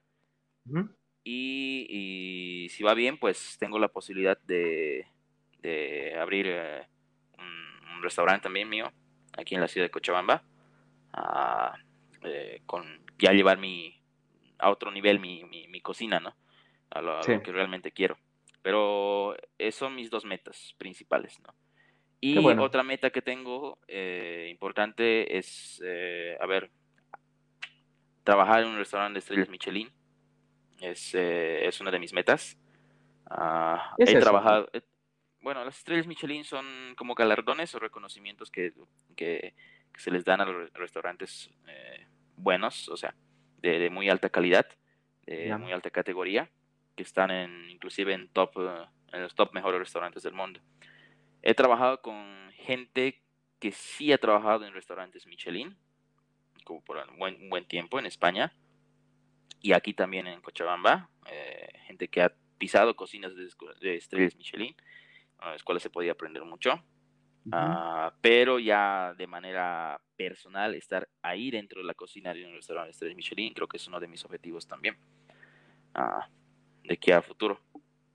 Una vez que establezca todos mis negocios acá, pues eh, viajar, aprender, volver, aplicar, viajar, volver, todo eso. Es un ciclo. Se va a lograr. Sabes, ahorita me llegó un comentario bastante interesante y me preguntan si también vas a seguir trabajando en Ámsterdam. Para los que no sepan, Ámsterdam es una de las mejores marcas de pollo frito que va a haber en Cochabamba. Ámsterdam, claro que sí. sí, sí, sí, sí, sí. Sí, sí, sí. Ah, ya, qué bien. obvio. De hecho, está, está, está entre mis proyectos. Eh, no lo he mencionado porque obviamente está en, en pausa. Ahora el proyecto ya se ha lanzado, pero está en pausa por eh, razones de la pandemia, razones obvias. Pero, pero va a volver, va a volver, va a volver y va a pisar fuerte. Estoy, estoy Ah, yo seguro. creo- Con, con tu talento viejo y con el talento de Leo, si es que nos está escuchando, todo se va a lograr. Lo bueno es que uno puede Sí, trabajar con, con, los, con los mejores de Cochabamba. Y Leo es, para- Leo es muy bueno, mano derecha. Sí. Mi opinión personal, Facu y Leo son de los mejores. No, no, no solo porque solo los conozca a ellos, por si acaso. Pero sé que son los mejores. Más bien, hermano, gracias. no sé si quisieras decir algo antes de terminar y terminar con el Ah, podcast. Un saludo. Eh, no, qui- quisiera mandar un saludo a todas las personas que han estado presentes aquí en el podcast y también quienes lo, lo van a ver después tal vez. ah, o escuchar. Ah, un gran saludo y gracias por tomar su tiempito, pues estar aquí y, participar con nosotros. Un gran saludo a, a todas las personas que también están comentando en, el, en la transmisión. Eh, y agradecerte a ti también, Ariel, por la invitación. Em, realmente ha sido un poco complicado hoy día, pero, pero se logró. Estoy ya con la garganta un poquito fónica, porque no, no acostumbro hablar tanto. Así que, pero bueno, gracias de verdad. Sí, lo importante es más que solo saber de las personas a las que entrevisto, es también divertirse en la, en la entrevista y tener una charla en la que, no lo sé, uno no se aburra. Por, no, creo que me dejó entender. La cosa es poder disfrutar el momento y especialmente conocer a las personas que tal vez nos aportaron algo importante en nuestra vida o que nos van a aportar, en tu caso, que va a ser la comida. Más bien, muchas gracias, por acompañarnos esta noche, hermano. No, porque para mí es un placer, Ariel, también. Te agradezco mucho por, por el apoyo que siempre me das. Eh, a todas las personas también que, que me apoyan eh, hoy en día, como Dainé, eh, eh Karen, mis padres, Alejandro también, a, a, Gabriel, mi, mi, ex jefe, Gabriel Iranzo, a, a Danilo, Francisco, a, en sí a todas las personas que, que, que, que, están, que están conmigo en esta travesía, que, me están ayudando muchísimo, me apoyan siempre, no solamente con, con, sus palabras, sino también con acciones. De verdad, siempre van a tener un, un, un, un espacio, un tiempo eh, de mí para ellos. Entonces, eh, menos para cocinar. No me queda más. Ah, no, obvio, para cocinar. pero, pero bueno, es, es, no, no tengo palabras para, para agradecerles infinitamente por, por, el apoyo que siempre me dan. ¿no? Sí, nunca, en, especial, a, en, especial, a, mis padres, ¿no? que creo que son las personas que, que más me, me, ayudan hoy en día. Sí, me alegra, hermano, en serio. Para mí fue un placer tenerte esta noche. Bueno, hasta la próxima. Gracias. Esperamos tener un podcast pronto, ah, un, pronto tener un nuevo podcast contigo. Claro que sí, yo encantado. Vale. Ok, nos vemos, chao, chao. Chao, chao. Bueno, uh, damas y caballeros, él fue Facundo Balboa, ah, él fue Facundo Balboa, perdón, sí, yo también estoy con el tema de, de la garganta. Hemos hablado bastante esta noche y como cada capítulo parece que dura cada vez más, se disfruta más, se conoce un poco más, se sabe un poco más de estas personas, opiniones y tal vez no siempre estemos de acuerdo con estas personas, tal vez no pensemos igual que muchas personas, pero siempre es bueno saber cómo piensan otras personas para aprender y tal vez mejorar. No siendo como esas personas, pero sí tomando esas pequeñas partes que, que nos pueden servir, ayudar y convertirnos en mejores personas o alguien mejor. Y como Facundo lo demostró, todo, lo, todo se puede lograr con esfuerzo y dedicación. Más bien, muchas gracias por acompañarnos esta noche. Les comento que el siguiente capítulo de la siguiente semana va a ser ya más un poco de historia, en este caso historia musical. Tendremos un invitado que la verdad ya trabaja bastante tiempo en la ciudad, eh, bueno, en Bolivia, especialmente en la ciudad de Cochabamba con música, con sonido. Su nombre es Saiko nos va a contar un poco desde su perspectiva la historia de electrónica en nuestro país. Pero antes de eso tendremos un nuevo especial este miércoles con quien hablaremos con un candidato a senador de Comunidad Ciudadana sobre los proyectos que tiene este partido político, como también una opinión personal de la persona entrevistada de los incendios actuales que están sucediendo en nuestro país, que no paran y no paran por una ley que fue aprobada hace, bastante tiempo por el anterior presidente. Personalmente no me gusta hablar mucho de política, pero es necesario, es necesario saber un poco más, estar informados, no como las noticias de televisión, porque por mala suerte ahí muchas veces la, la información lo controlan, pero siempre es bueno escuchar todas las perspectivas posibles. Así que, como les dije, mi nombre es Ariel Arancibia, muchas gracias por acompañarnos esta noche, así que espero que tengan una gran noche. Hasta pronto.